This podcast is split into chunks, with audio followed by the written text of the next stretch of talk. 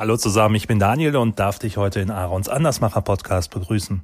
Ganz besonders freue ich mich, dir heute Andersmacher Dominik Spenst vorzustellen, den ich Aaron als Andersmacher empfohlen hatte. Sein Sechs-Minuten-Tagebuch begleitet mich als Dankbarkeitsjournaling seit gut einem Jahr.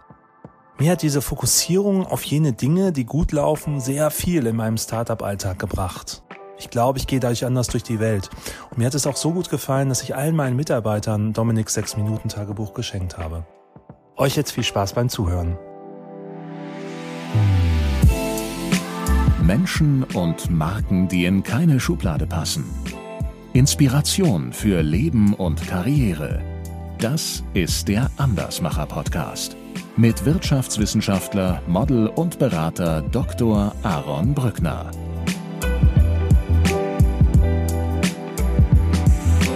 Ich war einfach damals sehr faktenorientiert noch in meiner, in meiner Studienzeit, BWL-Studium und das ging alles irgendwie nur um, um Zahlen und äh, Achievements und so weiter. Und jetzt ist halt das Genre, in dem ich mich bewege, ein ganz anderes. Ja, dann sind wir quasi losgefahren, auf dem Weg noch schnell Chips geholt und dann meinte er, fahr mal du vor, weil du fährst irgendwie gerade zu schnell und dann mehr oder weniger ein oder zwei Minuten später hat es dann äh, Rums gemacht von hinten. Er ist ungefähr mit 70 km/h von hinten in mich reingefahren, hat mir dann quasi das äh, Bein weggerissen und ähm, er war, war geschockt und ist weggefahren einfach und äh, ja, mehr oder weniger lag ich dann da im, mitten im Nirgendwo.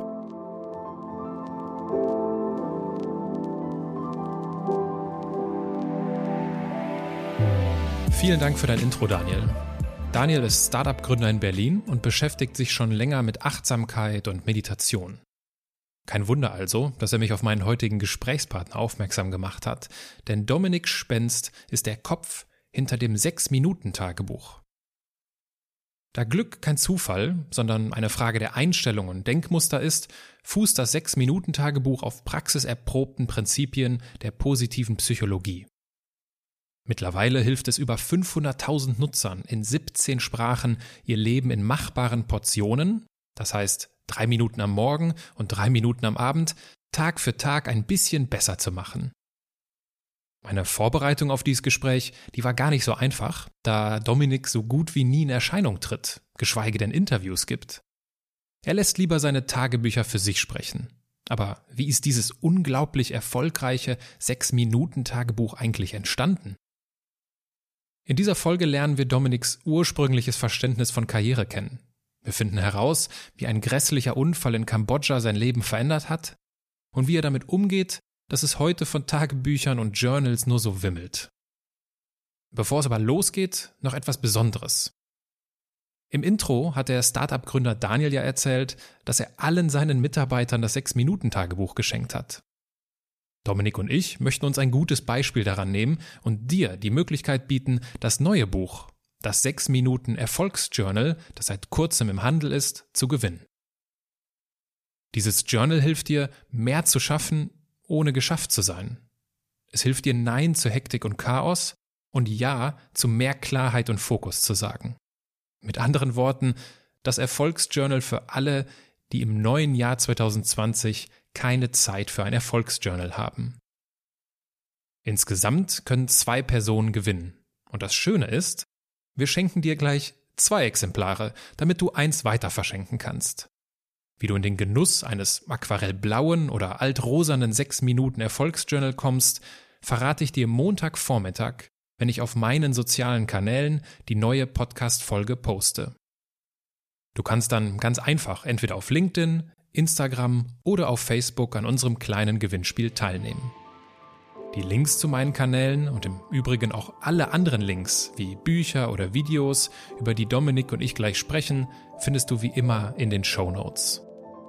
Und jetzt habe ich lange genug geredet. Es erwartet dich ein gutes Gespräch über Geld, Glück und Gelassenheit.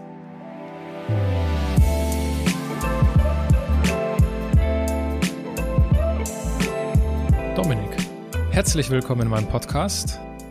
Ich habe bei meiner Vorbereitung zu diesem Gespräch bei Amazon was gefunden. Das 6-Minuten-Tagebuch hat zum Zeitpunkt dieses Gespräches, und wir befinden uns gerade, wie viel haben wir heute? 19, glaube ich. 19. August. Unfassbare 1626 Rezensionen. Solche Zahlen kommen doch nur zustande, wenn man irgendwie ein iPad verlost. Das dachte ich zumindest immer. Wie ist dir oder wie ist euch das denn gelungen? Das ist eine gute Frage. Das war auf jeden Fall nicht so geplant, äh, eine Rezensionszahl zu erreichen. Ähm, ich habe ehrlich gesagt einfach das Buch geschrieben. Ähm, die einzige Plattform, über die es möglich war, einfach nur ein Buch zu verkaufen, war Amazon. Was anderes gab es da ähm, gar nicht. Es gab damals Books on Demand. Das war noch so eine mhm. ähm, andere Plattform, über die man auch direkt kaufen kann. Aber sonst war Amazon der einzige, der einzige Weg, über den das überhaupt ging.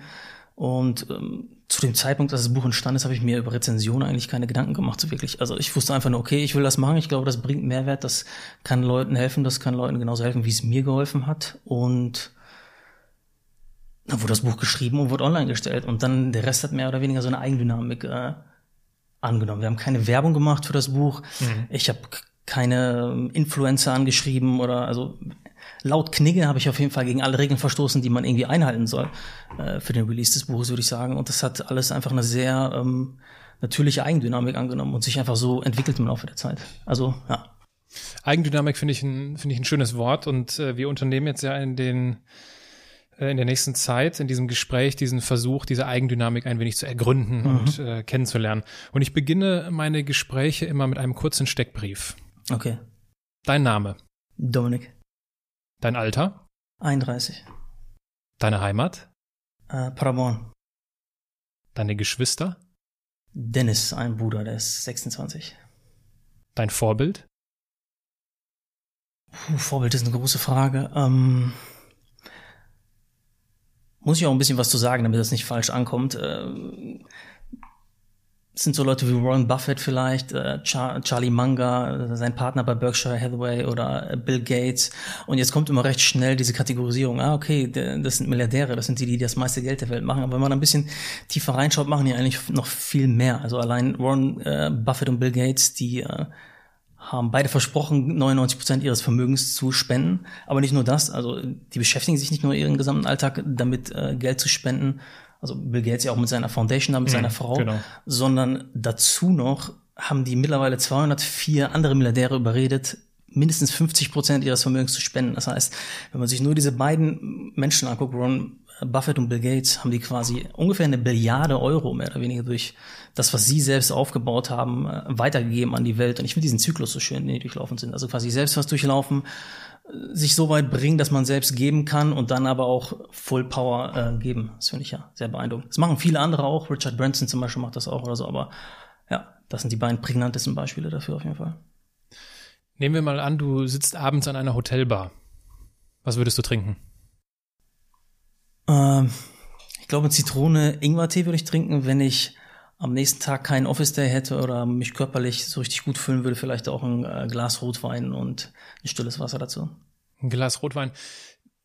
Stellen wir uns vor, ich säße auch an dieser Bar mit einem halbtrockenen Riesling mhm. und wir würden zufällig ins Gespräch kommen. Worüber würdest du dich am liebsten mit mir unterhalten? Ich muss sagen, ich bin unglaublich schlecht in Smalltalk. Also ich bin äh, auf jeden Fall jemand, entweder unterhalte ich mich richtig über richtige Dinge und das kann dann schnell auf Ablehnung stoßen, äh, weil Leute immer erst Smalltalk äh, brauchen dazwischen. Das ist nicht so mein mein, mein Spezialbereich.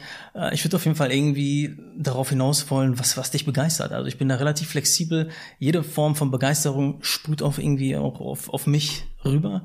Ob das jetzt die Begeisterung ist für den, für den Kindergärtnerjob oder für irgendein Thema, was du in deinem äh, Job äh, cool findest oder was auch immer. Äh, aber wenn man dann so ein Begeisterungsthema hat, dann halte ich mich im Regelfall darüber mit Leuten. Also ich würde einfach herausfinden wollen, was begeistert dich, was ist irgendwie, was löst irgendwie ein Feuer in dir aus, was, was findest du geil, was bringt dich zum Lachen und ja, so ein bisschen darüber dich kennenlernen. Gibt es da irgendwie, gibt es da so eine, so eine magische Frage? Hast du so eine Lieblingsfrage, um das herauszufinden?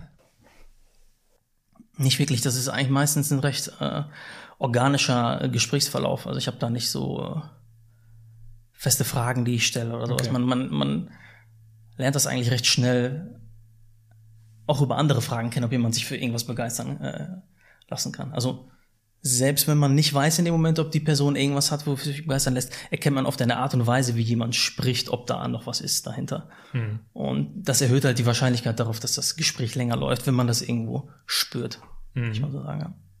Ich glaube, wir würden da einige Gesprächsthemen finden, einige Themen, die uns begeistern, Aber ich würde dich dann auch irgendwann fragen, sag mal, Dominik, bist ja hier ein sympathischer Typ mit deinem Rotwein und deinem stillen Wasser. Was machst du denn so beruflich?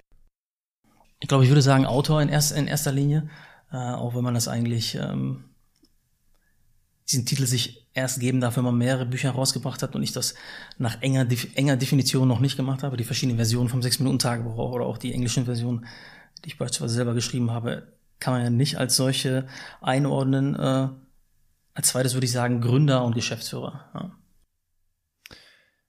Während du das dann versuchst, äh, so, so einzuordnen, habe ich eine, eine, eine meiner Lieblingsfragen. Okay. Äh, einer dieser festen Fragen. Ähm, wenn du ein Buch über dein Leben schreiben müsstest, oh. wie würde der Titel lauten?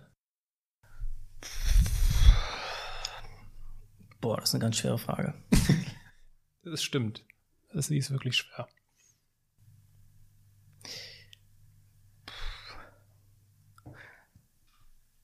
Also was ich oft höre als Feedback ist, ähm, ich war einfach damals sehr ähm, faktenorientiert noch in meiner in meiner Studienzeit, BWL-Studium und äh, das ganze drumherum und duales Studium machen ähm, und so weiter. Das ging alles irgendwie nur immer um Zahlen und äh, Achievements und so weiter. Und jetzt ist halt das Genre, in dem ich mich bewege, ein ganz anderes. Äh, viele Leute, die mich von früher kennen, äh, können das schwer einordnen. Will ich vielleicht sowas sagen wie vom, äh, ist jetzt kein toller Titel, aber vom BWLer zum äh, Achtsamkeitler oder zum. ja, ja, warum nicht? Das fällt mir nicht ein. Also gibt es nicht im Wörterbuch das Buch, aber das Wort, aber ja, mhm. so würde ich es beschreiben. Von wem würdest du gerne das Vorwort schreiben lassen? Uh, auch eine gute Frage. Ähm, Robert Greene wäre zum Beispiel so jemand. Ist der Autor zum Beispiel von Mastery, äh, äh meinem Lieblingsbuch. Ähm, Robert Green vielleicht. Äh. Worüber der, ich kenne ich kenn ihn nicht und auch nicht das Buch. Was ist, wovon handelt es? Okay.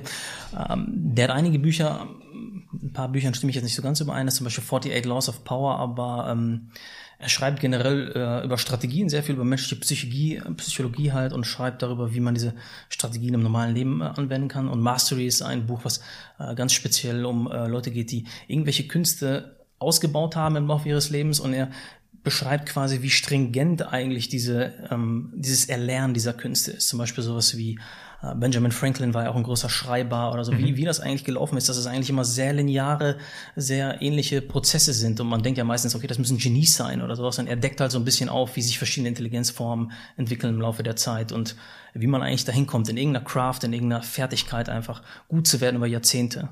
Mhm. Wenn du an Erfolg denkst, welche Person fällt dir da ein?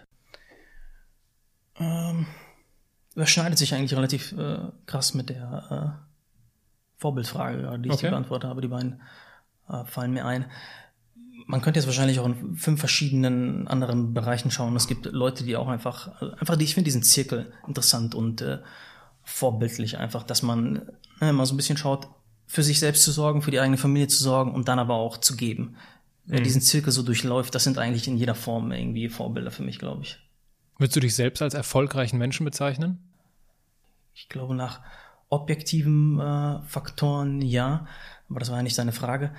Ähm, ich würde zu ja tendieren, aber ich bin einfach ein Mensch, der auf, auf, auf Tagesebene dann äh, doch öfter unerfolgreiche Tage hat als äh, erfolgreiche. Aber ich finde find das gar nicht so schlimm. Ich nehme das so ein bisschen an als den natürlichen Zirkel und bin damit auch äh, ganz konform, dass manche Tage einfach äh, so sind, dass ich sagen würde, es war jetzt vielleicht nicht so erfolgreich, aber wird der Tag morgen besser. Das finde ich eine spannende Aussage. Wenn ich mehr unerfolgreiche Tage habe als erfolgreiche, wie gelingt es mir denn dann trotzdem unterm Strich zu einem erfolgreichen Menschen zu werden? Ja, das ist eine gute Frage. Ich glaube, das ist äh, so ein bisschen ähm, extern und interne Definition. Deswegen habe ich auch gerade am Anfang mhm. nochmal gesagt, externe, wenn du laut externer Definition äh, erfolgreich bist, heißt das noch nicht, dass du die Ziele erreicht hast, quasi, die du selber äh, dir gesetzt hast, so ein bisschen. Deswegen ähm, würde ich das hinnehmen, dass laut externer Definition Erfolg auf jeden Fall mir zugeschrieben werden kann in irgendeiner Weise, aber also ich schätze auch die Dinge, die ich bis jetzt erreicht habe. Ich bin auf jeden Fall extrem dankbar dafür und das auch jeden Tag, aber ich sehe auf jeden Fall immer noch, dass da viel Raum für für Fortschritt, für ähm, Wachstum ist. Und das, äh, da würde ich diese Gleichung ehrlich gesagt gar nicht so rechnerisch sehen. Mhm. Dass man sagt, okay, die Anzahl der nicht so erfolgreichen Tage ist, ähm, das ist ja, auch, ist ja auch ein Teil von Erfolg quasi oder von der Erfolgskurve, dass du stagnierst, dass du äh, siehst, da ist noch Potenzial und so weiter. Also ich würde mhm. das gar nicht so rechnerisch sehen, sondern eher auf, auf, auf größerer Ebene. Mhm. Was verstehst du unter Karriere? Ähm, ist auch so ein Punkt, der sich stark geschiftet hat. Das war auch früher eine ganz andere Antwort, glaube ich, als es jetzt mittlerweile ist. Ähm, Was war denn die Antwort früher?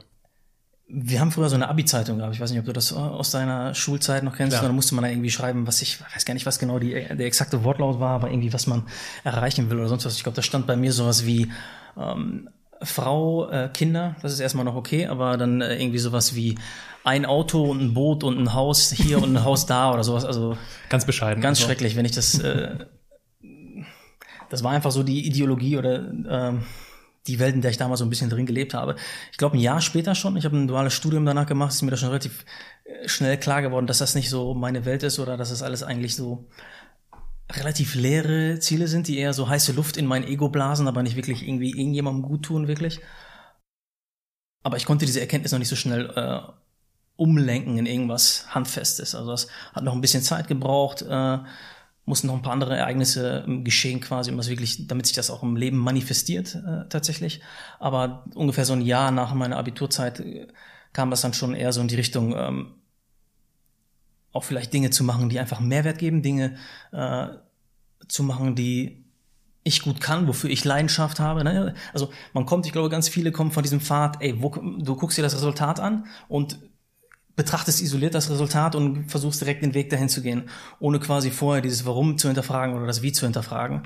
Und das war eher am Anfang so mein Weg. Das Resultat war halt irgendwie Geld und irgendwie ein duales Studium. Das war damals noch so eine große Sache und das muss ich unbedingt bekommen und irgendwie Jahrgangsbester am Abitur sein. Das waren alles so Sachen, die irgendwie wichtig sind. Und alle Dinge, die so in die Richtung gingen und die ich irgendwie erreicht habe, wenn ich mal irgendwie eine, eine der besten Klausuren geschrieben habe oder sowas, das war so leer dann einfach, dass äh, hm. ich halt relativ schnell gemerkt habe, okay, das, das, äh, das kann es nicht sein. Mittlerweile ist Karriere für mich, glaube ich, einfach einen Job zu haben, den man leidenschaftlich macht ähm, wo man kontinuierlich lernt, auch mit Leuten zusammenarbeitet, die man cool findet, ganz wichtiger, äh, äh, ganz wichtiger Punkt. Also ich bin ohne Feedback bin ich gar nichts. Ne? Also ich brauche beim Schreiben bei allem ganz, ganz viel Feedback, ganz viel Kommunikation ähm, und dass man halt irgendwann als Endziel hat, auf jeden Fall auch zurückzugeben. Das geht nicht in jeder Branche. Ich will nicht sagen, dass es eine besser oder schlechter ist. Viele Branchen brauchen, viele Menschen müssen auch erstmal einen Zirkel durchlaufen, wo das nicht so äh, der Fall ist. Aber ich glaube, das sollte das Endziel sein.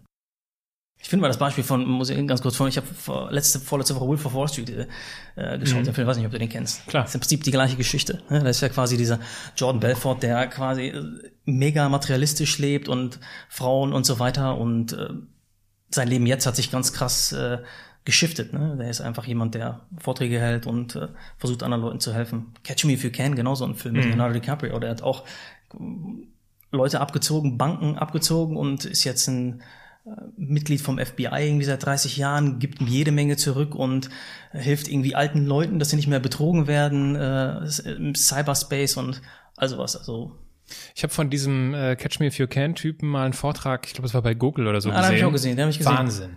Der, war, der ist echt der Wahnsinn. Der redet Richtig ohne, gut. also der redet ohne ja. einmal, äh, kein M oder, oder, ja. oder sonst was, was ich wahrscheinlich schon 50 Mal jetzt gemacht habe in dem Gespräch. Keine Redepause, absolut stringent durch, ist ein ja. ganz beeindruckender Typ. Also und auch die Dinge, die er sagt. Ne? Das, das, das verlinke ich definitiv in den Show Notes, weil das eine Wahnsinns, äh, Wahnsinnsrede von ihm oder ein Wahnsinns äh, Auftritt. Bei diesem äh, Belfort-Typ von Wolf of Wall Street habe ich irgendwann mal eine sehr kritische Dokumentation darüber gesehen, dass er so tut, als ob er jetzt so der Geläuterte wäre. Oh, okay.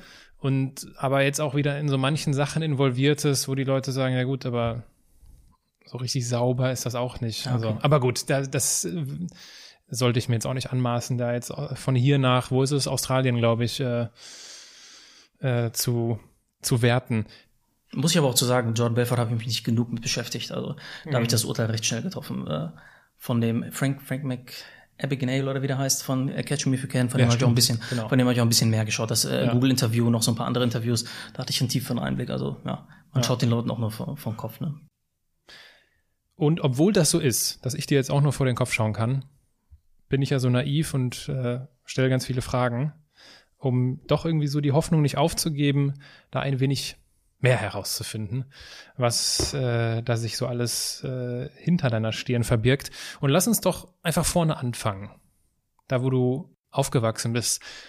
Wenn du an deine Kindheit denkst, welche Bilder entstehen vor deinem inneren Auge? Hm. Ehrlich gesagt, ganz viel Spielerei mit meinem Onkel, mit meinem äh, Opa. Ähm, ich denke an Planschbecken, irgendwie unseren, unseren Garten, den wir damals hatten. Ähm, eine prägnante Erinnerung, die mir immer einfällt, ist aber, die fällt mir wahrscheinlich auch deswegen immer ein, weil mein Opa die mir so eingepflegt hat und immer davon erzählt hat, dass äh, mein Opa, der hat seinen Bypass bekommen, gerade eine große OP gehabt, und dann sind wir irgendwie zusammen so einen Berg runtergerollt. War ich gerade irgendwie fünf Jahre alt oder sowas, das fällt mir immer ein. Ähm, ja, sehr viel Spielerei mit meinen äh, engsten Verwandten. Wer war der Held deiner Kindheit? Held meiner Kindheit. Puh, kann ich dir nicht beantworten. Da müsste ich mir jetzt was aus der Nase ziehen. Ich, äh, ja, alles gut. Na, Nase ziehen ist keine gute Idee. ist ja auch ist, ist völlig fair enough, da äh, äh, auch die, die Notwendigkeit zu verspüren, länger drüber nachzudenken. Wenn du sagst, viel spielen, das ist Planschbecken da irgendwie. Ja, wenn, gibt's denn, was waren denn so, so Tätigkeiten? Wofür warst du Feuer und Flamme? Ich habe die Frage jetzt auf äh, Kindheit eher auf, auf frühe Kindheit bezogen. Alles ne? gut. Ähm, wenn ich jetzt so, wofür ich Feuer und Flamme war, das war, glaube ich, dann so, so mit 10, 11 oder so, bin ich auf Basketball gestoßen, äh, mhm. ungefähr so mit, äh, so mit 10. Das war auf jeden Fall das, wofür ich am meisten Feuer und Flamme war für sehr, sehr lange Zeit, bis ich meinen Kreuzbandriss hatte mit ähm, 18 und dann so eine Serie von Verletzungen hatte. Aber das hat eigentlich meine äh, Jugend sehr stark bestimmt. Ich war so drin in dem Thema Basketball. Ähm, ich bin nachts aufgestanden und habe NBA aufgenommen und habe mir die, die, Punkte von allen Spielern aufgeschrieben und die Rebounds selbst notiert und von unserem Team, wo ich damals gespielt habe, die Freiwurfquoten ausgerechnet und meine Spielzüge visualisiert. Also ich war sehr, sehr, sehr extrem in diesem Bereich drin und ich habe sehr viel gelesen in, äh, ähm, in der Jugendzeit auch. Ich weiß nicht, kennst du die, was ist was? Du bist, glaube ich, die ähnliche Generation wie ich. Was ist ich was? Ich bin Bücher, auch 31, genau, ja. Ja, äh, ja, ja, klar. Die Diese Haie und Rochen und ja. Wale und ähm, weiß nicht, was da noch alles gibt. Da habe ich, glaube ich, alle bis Buch 110 oder so alle Bücher gehabt. Mich immer mir zu Weihnachten gewünscht von allen Leuten. Habe ich immer irgendwie drei, vier verschiedene Was ist was Bücher äh, bekommen und äh, sehr viel Zeit auch in äh, Bibliotheken verbracht. Gab es ja damals noch. Ähm, weiß nicht, ob du diese Lilliput, diese Langenscheid Lilliput äh, Wörterbücher noch kennst. Das sind ja, diese ja, das, Fremdwörter, äh, Synonyme, ja. Antonyme und sowas. Genau. Die habe ich mir geholt und studiert. Ja, eine sehr äh, nerdige Kindheit, kann man das vielleicht so sagen, äh, verbracht. Ähm, ja, nicht viel die Dinge gemacht, die man eigentlich machen äh, sollte in der Jugend. So Frauen kennenlernen und so weiter. Das äh, kam erst sehr, sehr spät wo auch immer das steht, dass man das machen sollte. Ja. Äh, wir sind nicht nur gleich alt, äh, sondern wir haben auch den äh, selben Namen fast. Also mein Zweitname ist Dominik. Oh, ah, okay. von daher. Äh, Bist du auch ein 88er Jahrgang oder? Ja, genau. Ah, das ist der goldene Jahrgang, sage ich mal. Das ist so. Ja. Das, äh, das unterstreiche ich gerne. Äh, Stichwort goldener Jahrgang, der macht ja dann auch irgendwann Abitur. Mhm. Was waren denn deine? Du hast schon erwähnt, dieses, diese diese Mission des ähm, dualen Studiums. Was waren deine Ideen? Wovon hast du geträumt? Ich wollte ehrlich gesagt damals ähm, Broker werden, war für mich eine interessante Sache, auch wenn ich überhaupt gar nicht wusste, was das war. Äh, war auch stark bedingt durch ähm, meinen Stiefonkel.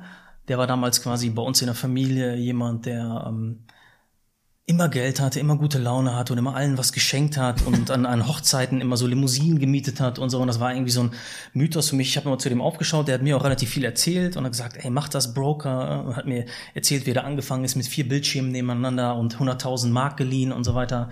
Und er ist dann zum Glück relativ schnell was heißt zum Glück, das hört sich jetzt ein bisschen äh, doppeldeutig an, hat sich herausgestellt, dass er sehr viel Steuerhinterziehung gemacht hat und auch im Gefängnis gelandet ist wegen allen möglichen Geschichten. Aber das war lange Zeit mein Vorbild. Dass das dann aufgeflogen ist mit ihm, hat auch so ein bisschen für mich eine Blase platzen lassen. Ähm, gleichzeitig mit diesem, mit dieser Werteänderung, die so ein bisschen von innen auch vielleicht äh, auch kam. Um, ja, das war so die Vision. Ich bin an der Frankfurt School of Finance and Management gelandet, auch, weiß nicht, ob, ob du die kennst, die ist Natürlich. prädestiniert für, für genau sowas. Hab da ein Jahr ausgehalten und dann äh, abgebrochen, äh, glücklicherweise. Ich hatte dann, ich hatte einen Urlaub in Tunesien, äh, wo ich zwei Wochen war. Ich glaube, hätte ich den Urlaub nicht gehabt, gäbe es die Chance, dass ich immer noch jetzt da wäre, weil ich einfach Zeit zum Sinieren hatte, so ein bisschen Zeit für Abstand. Und meine Wohnung danach war eigentlich schon gebucht quasi äh, in, in, in dann bei, bei Banken äh, Wahlstuhl mhm. gemacht.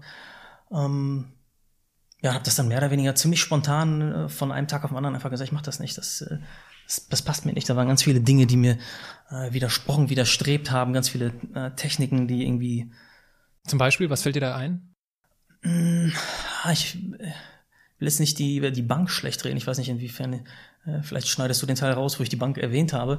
Ähm, aber es gehören auch sehr viele Praktiken einfach zum Alltag eines Bankers dazu. Äh, ich war auch im Filialbetrieb quasi, das war drei Tage lang äh, im Filialbetrieb und drei Tage lang äh, das duale Studium, wo man einfach Leute, ähm, ja, wie soll man das sagen, abzieht ist vielleicht das falsche Wort, aber Dinge verkauft vielleicht, von denen man selber auch gar nicht so richtig überzeugt ist. Fonds verkaufen ist zum Beispiel so eine Sache, das sind ja sehr risikobehaftete Papiere und die werden da ähm, ja so verkauft, so erklärt, wie sie eigentlich nicht äh, erklärt werden sollten, sehr verkaufsorientiert und nicht, äh, nicht so strukturiert, dass quasi der Kunde wirklich einen Mehrwert davon hat. Und das machst du einmal, mehrere Mal und irgendwann äh, zeichnet sich ein bisschen Schemata ab und dann widerspricht das so ein bisschen. Ich meine, das ist jetzt ja, ich vermute mal, das fällt dann ja genau in die Weltwirtschaftskrisenzeit. Mhm, ganz ne? genau, ganz genau. Also, das war genau die Zeit. Ich meine, das, was du jetzt erzählst, uh, unabhängig von der Bank, ist ja äh, eine Systemkrankheit man munkelt, äh, es hat sich nichts geändert. Ja, ich glaube es auch. Also ich beobachte ähnliches. Warst du im Urlaub alleine da in Tunesien? Nee, das war äh, mit meiner ganzen Familie. Auch der Onkel, von dem ich gerade erzählt habe, der war dabei. Wir waren mit ähm, 18 Leuten, war ein sehr schöner Urlaub mit äh, ganz vielen Verwandten. Waren wir dann in so einem Resort in, ähm, wo war das? In Tunesien. Ja, also war ich nicht alleine. Du hast gerade das hast du jetzt schon zweimal angesprochen, dass, dass, mm, dass diese Veränderung auch so ein bisschen von innen kam. Mhm. Und jetzt, wo du so erzählst, wie du die, ja, deine Erfahrungen im Finanzsystem verarbeitet hast für dich, das klingt ja so ein bisschen danach, dass du einen sehr ausgeprägten, auch wenn es jetzt vielleicht ein bisschen blöd klingt, so einen moralischen Kompass hast in dir drin. Und ich stelle mir die Frage, wo kommt sowas her? Weil es gibt natürlich viele Menschen, die das nicht merken und mhm. sagen, oh, super, super geil hier, hier kann ich äh, viel Geld verdienen und da nicht in diesen Tiefgang äh, oder sich auf diesen Tiefgang einlassen. Ist das etwas, was du eher von deinem Vater oder eher von deiner Mutter hast? Ist vielleicht nicht die Antwort, die ich jetzt geben sollte, aber von keinen von beiden explizit, nicht durch, durch Aussprache, von meinem Vater vielleicht äh, implizit, also über Verhaltensweisen und mhm. äh, äh über Haltung viel mehr als, als über Worte. Mhm. Äh, von äh, anderen Familien, Familienmitgliedern habe ich genau das Gegenteil mitbekommen, würde ich sagen. Das heißt, es hat mich auch so ein bisschen mit, mitgerückt in, äh, in, diese, mhm. in diese Schiene. Ich habe also russische Vorfahren, meine Eltern kommen aus Russland und auch ähm, alle drumherum aus meiner Familie kommen aus Russland und da ist einfach noch sehr stark dieses materialistische verwurzelt. Das kriegt man nicht so schnell raus. Das wird da, glaube ich, auch noch ein paar Generationen dauern. Da ist einfach Haus und Auto spielt eine ganz wichtige Rolle und da kann man sich gegen wehren, wie man will, aber das, das geht nicht. Meine Oma fragt mich jetzt noch, meine Oma versteht nicht, was ich mache jetzt. Meine Oma versteht nicht, warum ich Mitarbeiter habe und kein äh, dickes Auto fahre oder warum ich äh, immer die gleichen Klamotten trage oder einfach äh, meine Wohnung nicht so toll ist oder ich mir keine tollen Urlaube leiste. Das ist in, in, in deren Konzept einfach nicht, nicht drin. Ne? Sonst normalerweise musst du, sobald du irgendwie Geld verdienst, musst du das zeigen, nach außen zeigen, durch Klamotten, durch Autos und all sowas. Und das habe ich, glaube ich, äh, lange Zeit einfach mitgelebt. Ich habe ganz lange für ein Auto gespart, zum Beispiel als ich 18 war. Das war mega wichtig. Das sind so Dinge, die ich würde sagen, Werte, die von außen, von, von Familie und Familienmitgliedern mir ähm, bisschen auferzogen wurden. Ich weiß nicht, ob ich diesen inneren Kompass dann im Laufe der Zeit entwickelt habe, aber der kam dann auf jeden Fall irgendwann und dann äh, vor allen Dingen mit Abstand zu dieser Familie. Ich habe in Frankfurt gewohnt, nicht mehr in Paderborn. Da hat sich dieser Clash ein bisschen deutlicher gezeigt. Also diese Seins sind ein bisschen deutlicher aufeinander äh, geprallt, glaube ich. Bist du, bist du gläubig aufgewachsen? Ähm, also von meinem Vater die Seite, das, äh, wir sind baptistisch, baptistisch erzogen. Mhm. Ähm, von meiner Mutter die Seite ist auch gläubig, aber ich bin selber nicht gläubig. Okay. Also ich äh, ja, glaube jetzt nicht daran, dass irgendwie äh, eine größere Macht da draußen ist äh, oder sowas. Ich habe schon mir sehr oft versucht, an sowas äh, zu glauben, vor allen Dingen in so Situationen, wo Menschen gestorben sind oder sowas. Ich glaube, da gibt einem das ganz viel Halt, aber ähm, es geht einfach nicht mit meinem Logikgehirn zusammen. Ich habe letztens Gerald Hüther gefragt in diesem Podcast, ob er gläubig ist.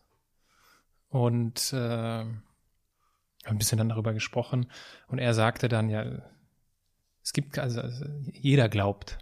Also selbst die, die mhm. sagen, ich glaube an nichts, ist ja auch ein Glaube, mhm. weil selbst die, die sagen, ich glaube an einen Gott, können das nicht beweisen. Und auch die, die sagen, es gibt nichts, mhm. Leben nach dem Tod existiert nicht, können das ja wiederum auch nicht beweisen. Also ist in dem Sinn jeder ein Gläubiger, äh, sagte er. Kann man so interpretieren, ja. Ich muss auch betonen, ich finde zum Beispiel die, ähm, die ganze Logik, dass aus diesen, aus Geschichten, aus den biblischen Geschichten ganz viele äh, Moral, äh, moralische Gesetze abgeleitet worden, sehr gut und nützlich. Es ging ja damals nicht anders. Es gab ja kein Fernsehen. Du musstest quasi über das, was da geschrieben wurde, Moral vermitteln, musstest vermitteln, was ist richtig, was ist falsch. Ich glaube, das ist teilweise sehr gut. Und auch wenn man einzelne einzelne Sätze der Bibel missinterpretieren kann, glaube ich, kann man einzelne Kapitel mit geringerer Wahrscheinlichkeit nur missinterpretieren und die ganze Bibel als Gesamtwerk noch mit geringerer Wahrscheinlichkeit missinterpretieren. Ich glaube, da ist schon sehr viel Gutes und sehr viel gute Vermittlung hinter. Also vor allen Dingen, wenn man sich jetzt äh, den christlichen Glauben und die Bibel anguckt zum Beispiel. Mhm.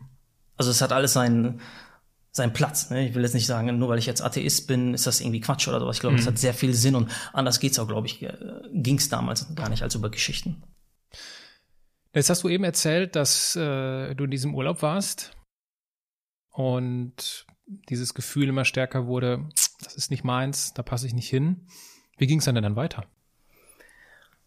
Hm, ich habe das Studium abgesagt. Äh, mehr oder weniger habe den beiden äh, Kollegen, mit denen ich da ähm, zusammen war, gesagt, dass ich nicht wiederkomme. Und, wie, wie haben die reagiert?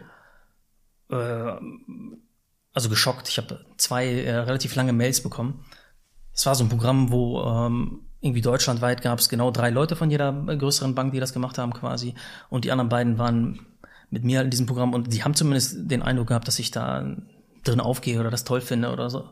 Und ähm, von daher war es nicht so wirklich verständlich äh, ähm, für die beiden. Danach habe ich in Paderborn ähm, weiter studiert, äh, BWL studiert mit ähm, Sprachen zusammen, also International Business Studies hieß das. Genau, bin dann tatsächlich wieder in, in so eine ähnliche Richtung gerutscht. Also dann ging es Richtung Wirtschaftsprüfung äh, im Laufe der Zeit. Also das ist jetzt nicht so, dass ich dann meine Erkenntnis so super toll äh, äh, umgesetzt hätte, sondern ich war schon so ein bisschen in diesem, in diesem Genre drin. Ich habe am Anfang noch gedacht von meinem Studium, okay, dann gehe ich irgendwie in die oder die Richtung, aber dann bin ich wieder äh, ja, in etwas gerutscht, was mir auch nicht unbedingt gefallen hat. Woran hat es gelegen? Puh, würde ich dir sehr gerne äh, begründen. Ähm, auch wieder viel Umfeld vielleicht. Äh, bin wieder da gelandet in Paderborn eigentlich, wo ähm, ich vorher Abstand zu hatte. Habe mich so ein bisschen die Identität angenommen von dem, dem, dem, dem Studium Spaß macht. Und ich kann mich auch für Dinge, ähm, für sehr viele Dinge sehr gut interessieren. Mhm. Und es hat sich dann einfach so durchgezogen. Also ich habe dieses sich Zeit nehmen, um zu hinterfragen, ja, war einfach in meinem Gefühl etwas, was ich mir nicht nochmal erlauben kann, weil ich das schon mal gemacht habe. Das war schon so ein bisschen in meiner Familie auch so, ein, so eine Art von äh, ja, Failure einfach. Und das hat auch einfach nochmal Druck kreiert und quasi nochmal jetzt was anfangen zu studieren und dann nochmal wechseln, war einfach, da war der Druck einfach von außen auch zu groß. Zumindest zu der Zeit, um irgendwie eine andere Entscheidung zu treffen, noch ganz was anderes zu studieren oder so. Oder überhaupt ganz outside of the box zu denken und irgendwie was anderes als Studium zu machen. Das war einfach nicht in meinem ja, war einfach nicht drin in meiner Welt. Die Frage hätte ich jetzt als nächstes gestellt. Wie haben denn deine Eltern reagiert, als du denen gesagt hast, ja, übrigens hier Frankfurt School of Finance, super, aber ohne mich? Mm. Ich glaube, bei solchen Dingen sind viel wichtiger äh, solche Dinge wie Körperhaltung und äh, Gestiken, Mimiken als Worte. In Worten war das durchaus äh, unterstützend, aber ich es gibt ja auch immer Subtext und so weiter und ich glaube, das war für alle so ein bisschen nicht so positiv eingestuft auf jeden Fall. Wie bist du damit umgegangen? Für dich persönlich? Also so in diesen Momenten, wo wir abends ins Bett gehen, das Licht ausmachen und das, wie es sich dann anfühlt. Wie bist du damit umgegangen?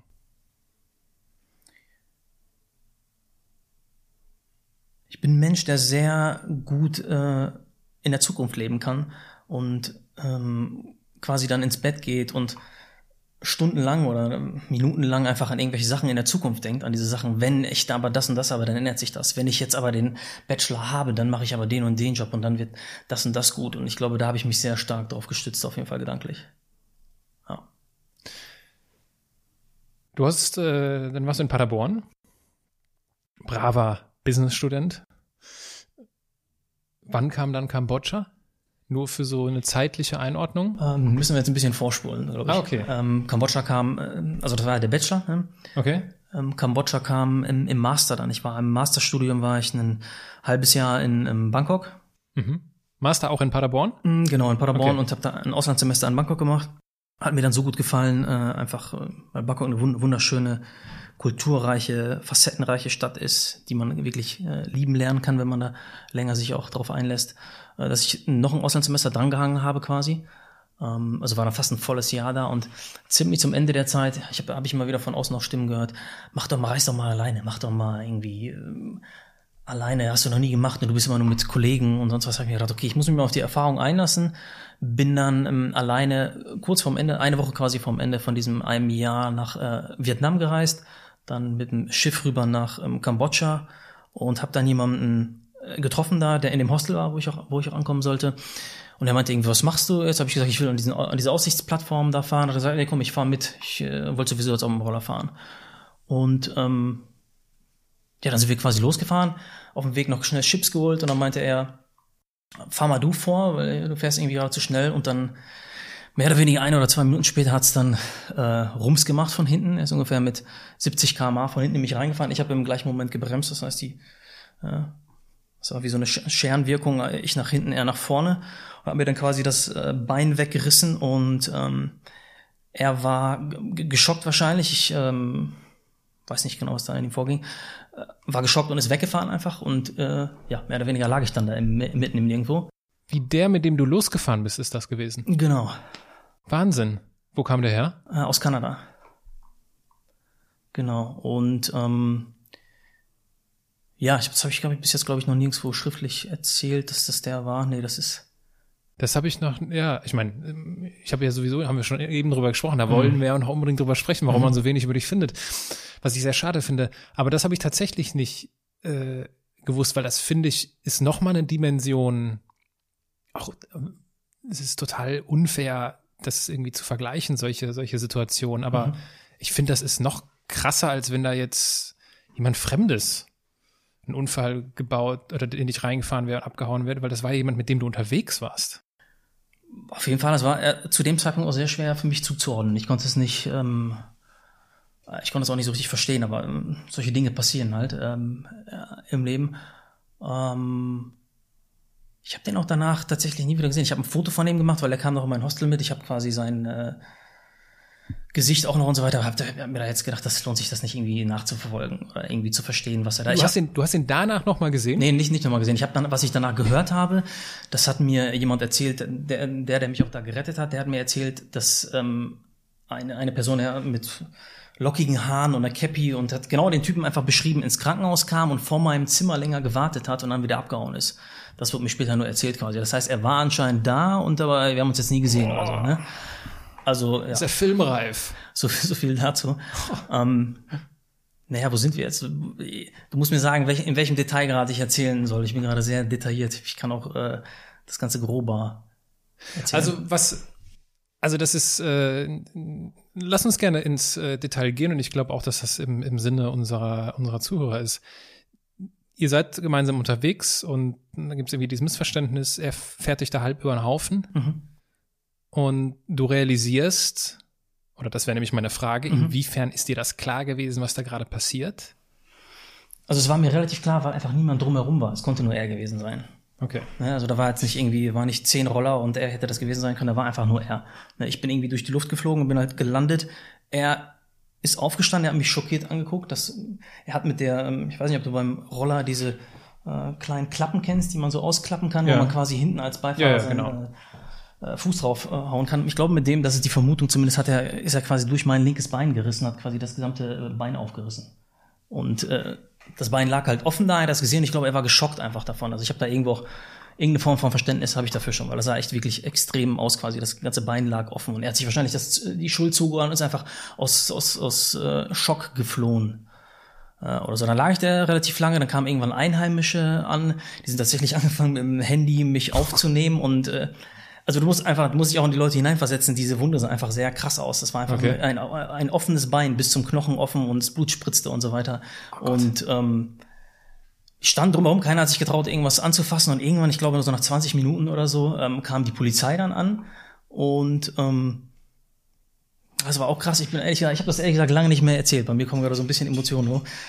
Äh, ähm, kam die Polizei an quasi da und die haben neben mir gesprochen mit ihren Walkie-Talkies äh, gequatscht da und haben mich auch ignoriert mehr oder weniger. Ich habe da geschrien und gesagt, ey komm, ich gebe euch Geld. Ich hatte glaube ich 200 Dollar oder so umgerechnet in meinem Roller drin und die sind einfach wieder abgehauen.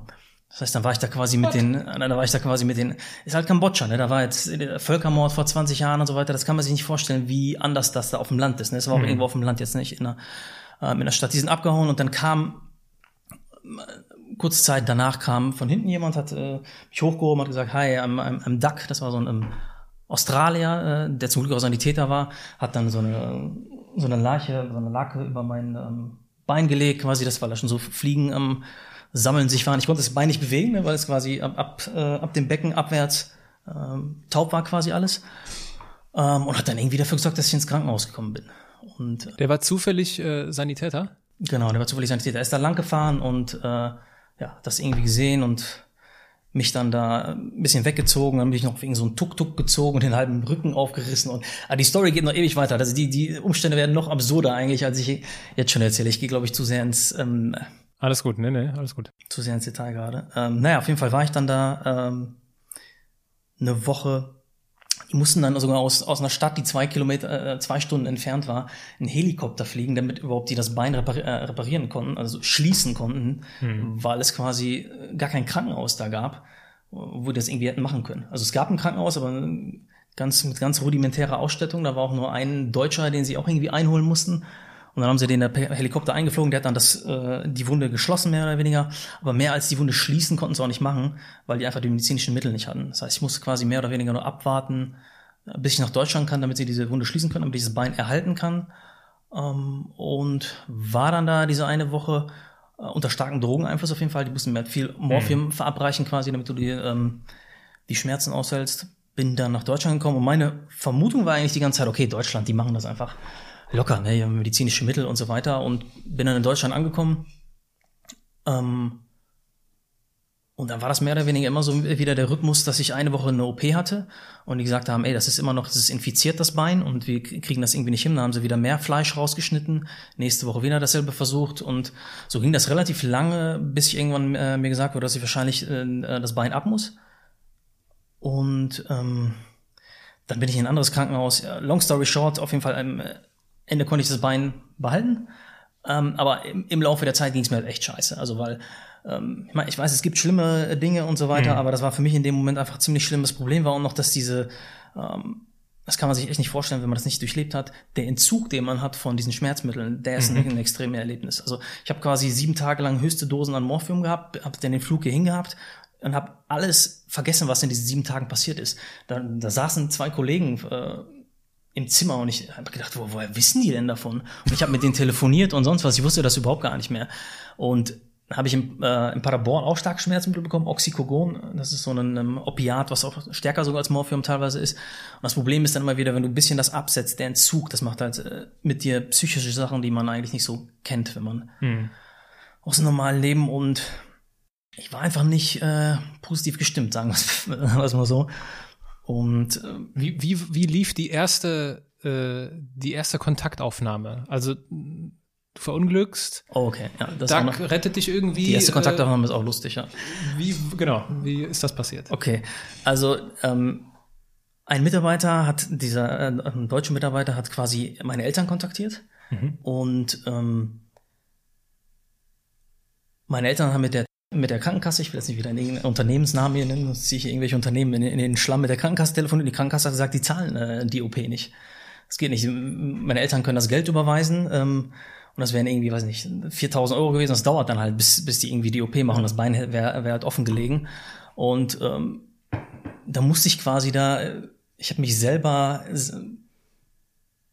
ich musste selber die ganze Zeit urinieren und aus allen Löchern sind mir mehr oder weniger Sachen rauskommen und ich war da quasi in meinen Fäkalien und musste dann versuchen, irgendwie mich aufzurichten und in diesem Post, in so einem Postbank-Kontoauszug auf so eine Nummer zu kommen, die meiner Versicherung zugeordnet war, die, die ich sonst nicht gefunden hätte.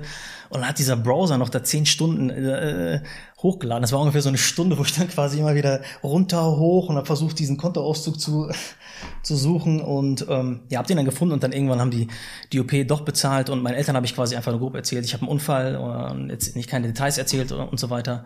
Ähm, gehabt und ja, das war die erste Kontaktaufnahme auf jeden Fall. Und danach war es immer so, ich musste in diesem äh, Krankenhaus musste ich immer in so einen äh, das war auch, auch ganz lustig, das war so eine kleine Plattform, an die ich immer gefahren werden musste, aber die war komplett in der Sonne und das war so ein, das war so ein Bereich von 10 Quadratmeter, wo du Internet hattest. Und genau da musste ich aber in der Sonne quasi die ganze Zeit irgendwie über WhatsApp kommunizieren und war da irgendwie so halb am Schwitzen. Und äh, ja, das war auf jeden Fall. In, in welchem Jahr sind wir gerade? Ähm, vier Jahre ist es her. 2015, ja? Ja, Ende 2015, ja. ja. Okay, dann bist du in Deutschland und äh, die Ärzte sagen, okay, wir tun hier unser Bestes, eine OP nach dem anderen. Ich glaube, in Summe waren es zwölf Operationen Mhm. und irgendwann kriegst du äh, die Nachricht, beziehungsweise nee, lass mich noch mal vorher äh, äh, woanders ansetzen, bevor du diese Nachricht bekommst, dass das Bein dran bleibt und dieser dieser Gedanke oder dieses Szenario, okay, äh, es ist sehr realistisch, dass ich mein Leben mit einem Bein jetzt bald beginnen werde.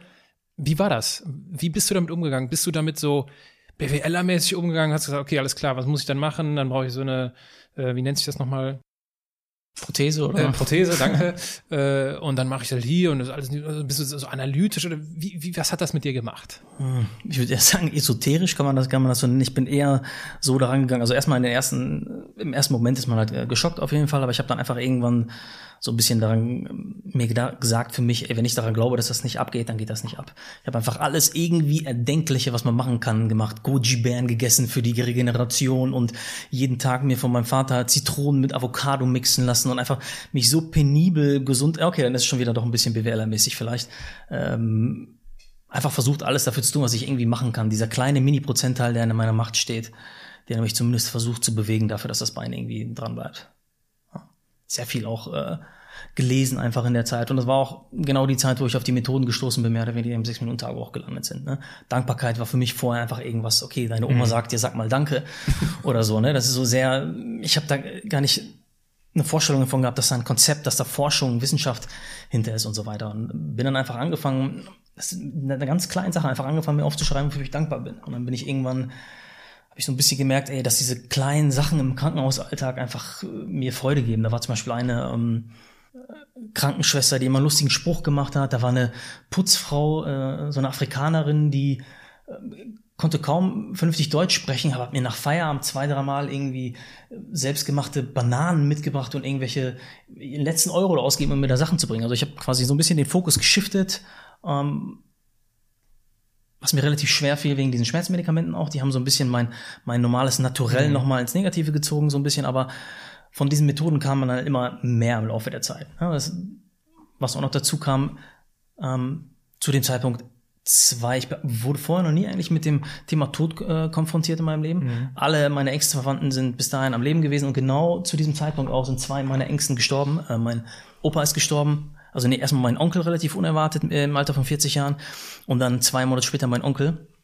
Und dann hat meine Oma quasi noch mitbekommen, wie ich diese Phase hatte. Und das war einfach, sie hat halt gesehen, dass ich mental gar nicht dabei bin. Und das war schrecklich für mich auch. Ich konnte das irgendwie nicht so richtig kontrollieren. Und das war irgendwie für mich so, puh, da muss ja, du musst irgendwas ändern. Das war so, ich war in dem Modus, find jetzt mal irgendwas, reiß dich mal zusammen, das geht so nicht einfach. Ne? Und ja, dann bin ich auf ganz viele verschiedene Dinge gestoßen, die letztlich dann auch im Buch äh, gelandet sind.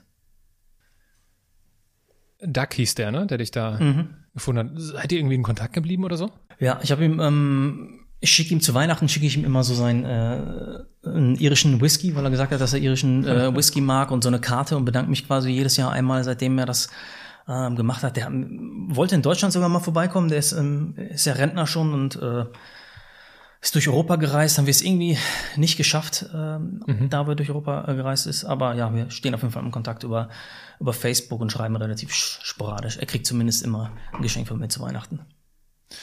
Wenn jetzt äh, auch auf die Gefahr hin, dass das vielleicht ein bisschen unpassend ist, angenommen, es würde jetzt hier diese der Kanadier in diesen Raum kommen.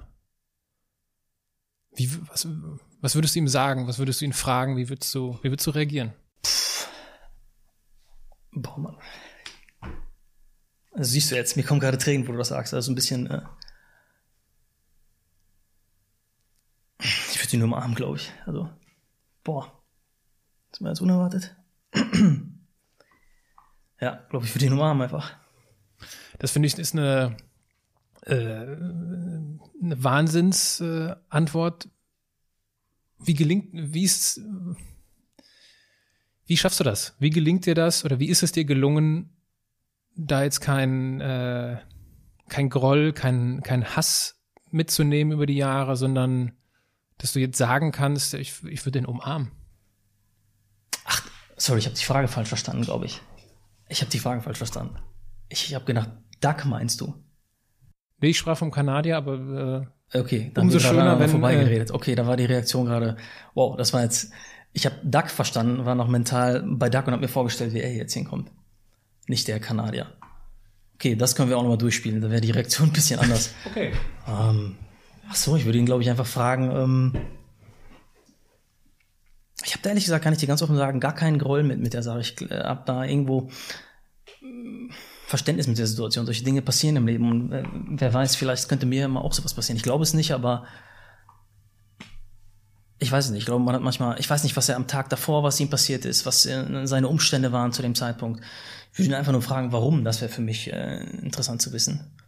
Warum, wie, wie, oder auch wie, wie genau ist es entstanden? Warum bist du so ungebremst reingefahren? Was ist da, was war da? Hast du einfach abgeschaltet? Ist irgendwie dein, ähm, Hast du komplett deine Gedanken verloren? Oder was, oder was war los einfach? Das hätte mich einfach viel eher so interessiert. Aber jetzt viel mehr darüber hinaus auch nicht. Ich glaube, seine Antwort würde ähm, gar nicht viel darüber ändern, wie ich darüber denke, glaube ich.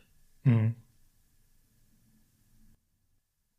Dann macht, auch wenn das wahrscheinlich auch total blöd klingt, die Reaktion natürlich ein bisschen mehr Sinn.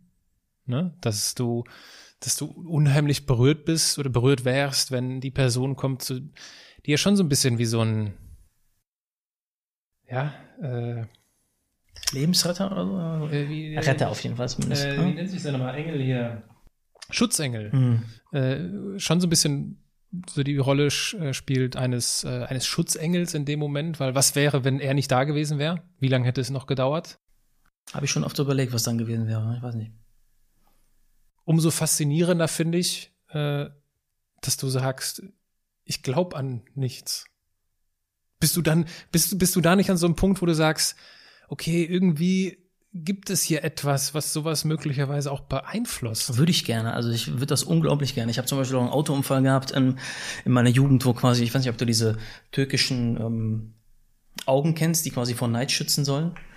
Ähm, nee, die kenne ich nicht. Im türkischen Glauben relativ fest verankert. Habe ich damals von meiner Ex-Freundin gehabt und genau dieses Ding ist abgefallen, als ich diesen Unfall äh, gemacht habe vom, vom Schlüsselbund, mhm. was eigentlich auch irgendwie mega unwahrscheinlich ist. Das fällt normalerweise gar nicht ab. Nichts fällt vom Schlüsselbund ab. Das geht nicht. Und das Ding ist irgendwie abgefallen. Also ich habe schon solche Ereignisse gehabt, aber ich, ah, ich glaube, mein Gehirn ist da einfach zu logisch oder das ist für mich äh, zu sehr Kategorie Zufall, mhm. als dass ich da an etwas Höheres glaube. Und äh, genau, also dann, also ich, ich wüsste nicht, wie ich, wie ich reagieren würde, wenn ich dann dem Menschen begegne, der das Ganze ja, verursacht hat. Äh, die Frage, die ich mir dann auch stelle, ist, wenn ich so reagiert hätte wie er, und wäre abgehauen und ey, ganz ehrlich, Kurzschluss, was auch immer, wie du richtigerweise sagst, was in aller Welt ist in seinem Leben los, ich weiß es ja nicht. Mm. Und dann frage ich mich, okay, wie hätte ich dann, wie hätte ich dann reagiert? Weil dann finde ich es umso krasser, dass er ja anscheinend da war mm. im Krankenhaus und dann sozusagen ein zweites Mal abgehauen ist. So habe ich es bisher ehrlich gesagt noch nie gesehen. Habe ich ehrlich gesagt gar keine Meinung zu. Also ich muss dir sagen, da ist. Ich glaube, das ist auch besser, weil es gibt ja kein, es gibt ja keine Antwort. Es gibt, das ist ja nur, das ist ja luftleerer, hypothetischer Bla Bla Sehe ich ähnlich, ja. Der glaube ich nicht. Und um da vielleicht auch den, den Link zum, zum Sechs-Minuten-Tagebuch zu finden, der nicht unbedingt positiv ist. Das sind ja keine positiven Gedanken. Denke ich auch. Vor allem, ich ja. kann es nicht, kann's nicht beeinflussen. Ne? Genau, ganz genau. Ja. Was du beeinflussen konntest, das hast du ja durch diese dunkle Zeit gelernt.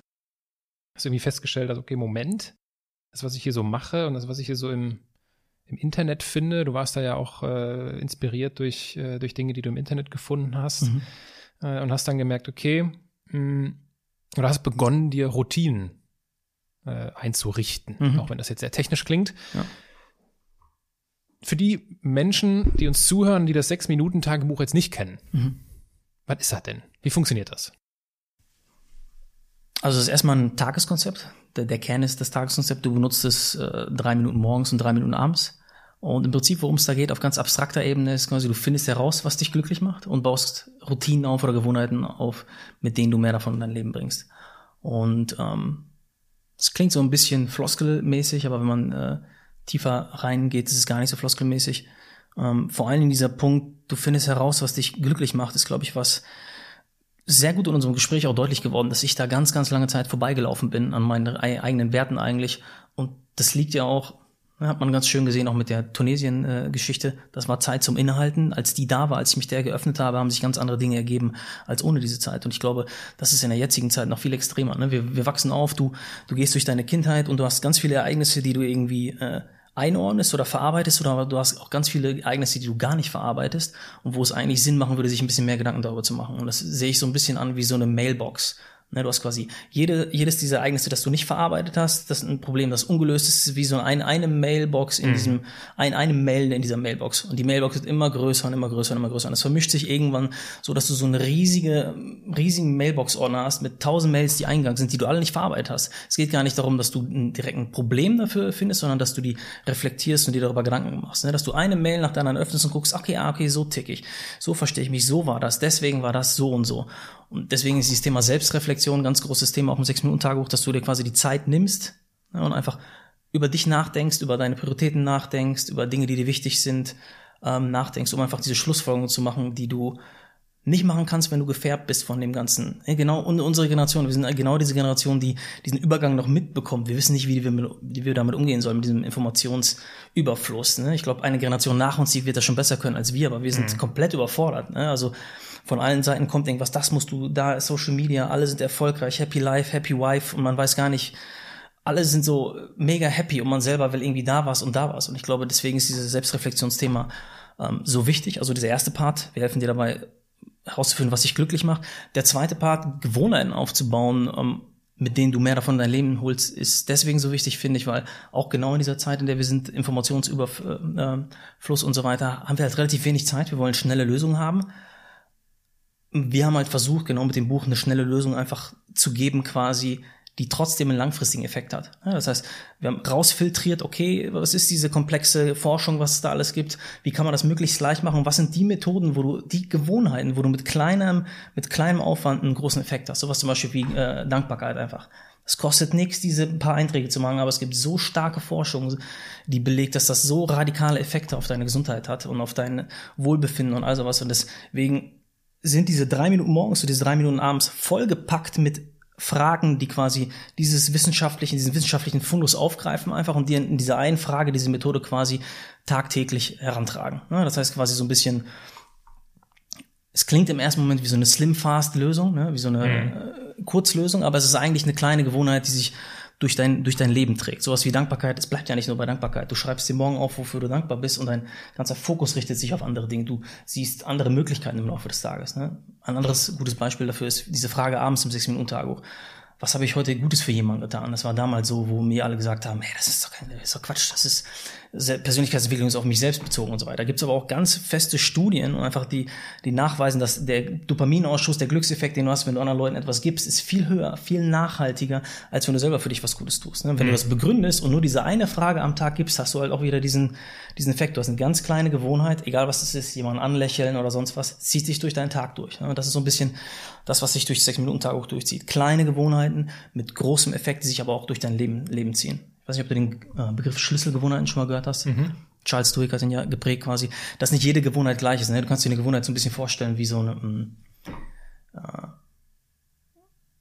wie so ein Bankkonto. Und das eine Bankkonto hat halt äh, hohe Zinsen, das andere hat nicht so hohe Zinsen. Mhm. Und wir haben quasi die Gewohnheiten rausgenommen, die die höchsten Zinsen haben und dadurch auch den höchsten Zinseszinseffekt quasi und sich dann mehr oder weniger auch viel, viel stärker auf das, auf den Rest des Lebens ausprägen. Ne? Genauso was wie anderen was Gutes tun, du fängst an, morgens zu lächeln ne, zu irgendjemandem, das machst du im Laufe des Tages. Und auf einmal hast du aus dieser kleinen Gewohnheit zu lächeln oder jedem einen Tag was Gutes zu tun, entwickeln sich irgendwie im Laufe des, Lebens starke Beziehungen oder ein ganzes Netzwerk an starken Beziehungen durch eine so eine kleine Gewohnheit.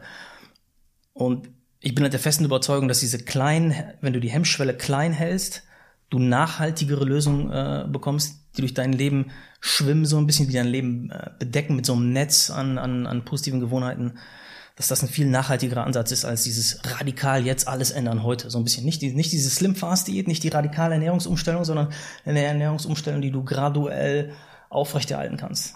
Ja. Jetzt, wo du das so erzählst, bist du ja quasi sowas wie, also ich erinnere mich an die Broker äh, mhm. äh, Berufsperspektive und diese gesamte Finance-Geschichte. Mhm. Du bist ja jetzt sowas wie so ein Investmentbanker für Persönlichkeitsentwicklung, wenn du davon sprichst, dass es dass die Gewohnheiten auf unterschiedlichen Konten liegen und Zinseszinseffekt und mhm. da kommt auch ganz viel von früher wieder vor.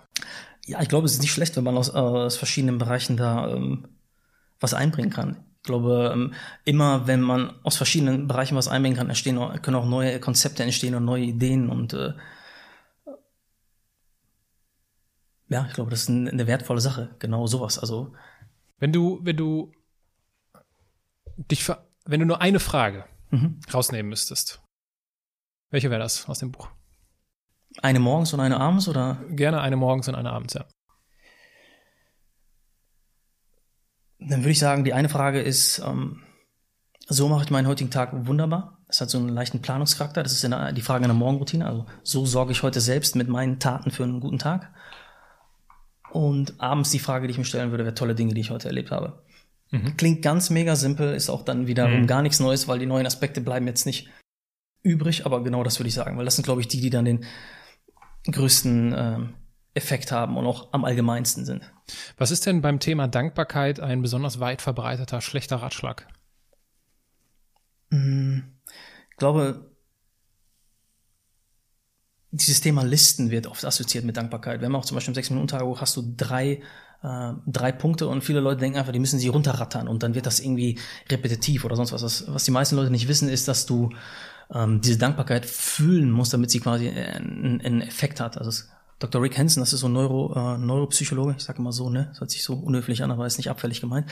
Ähm, der hat herausgefunden, dass positive Emotionen ungefähr 10 bis 12 Sekunden gehalten werden müssen, um ins Langzeitgedächtnis zu kommen und negative Emotionen schon nach einer Sekunde oder so ins Langzeitgedächtnis kommen. Das heißt, im mhm. Umkehrschluss, ne, wenn du diese, wenn du Dankbarkeit aufschreibst und das ist einfach nur, okay, meine Frau und okay, das und du es nicht fühlst, hat das quasi keinen Effekt. Das habe ich im Buch sehr deutlich auch beschrieben, aber vielen Leuten geht's äh, vorbei. Und ich glaube, das ist so ein kleiner Irrglaube. Du musst dieses, du musst dieses fühlen, du musst diese Emotionen haben, damit es auch einen Effekt hat. Ohne, ohne geht's nicht. Mhm. Das ist, glaube ich, ein, ja. Ich habe irgendwo gelesen, dass du ja im Krankenhaus oder das ausschlaggebend war, dass du über die, über die positive Psychologie gestolpert bist. Mhm. Und äh, bei positiver Psychologie denke ich immer ganz schnell an The Secret. Oh, okay.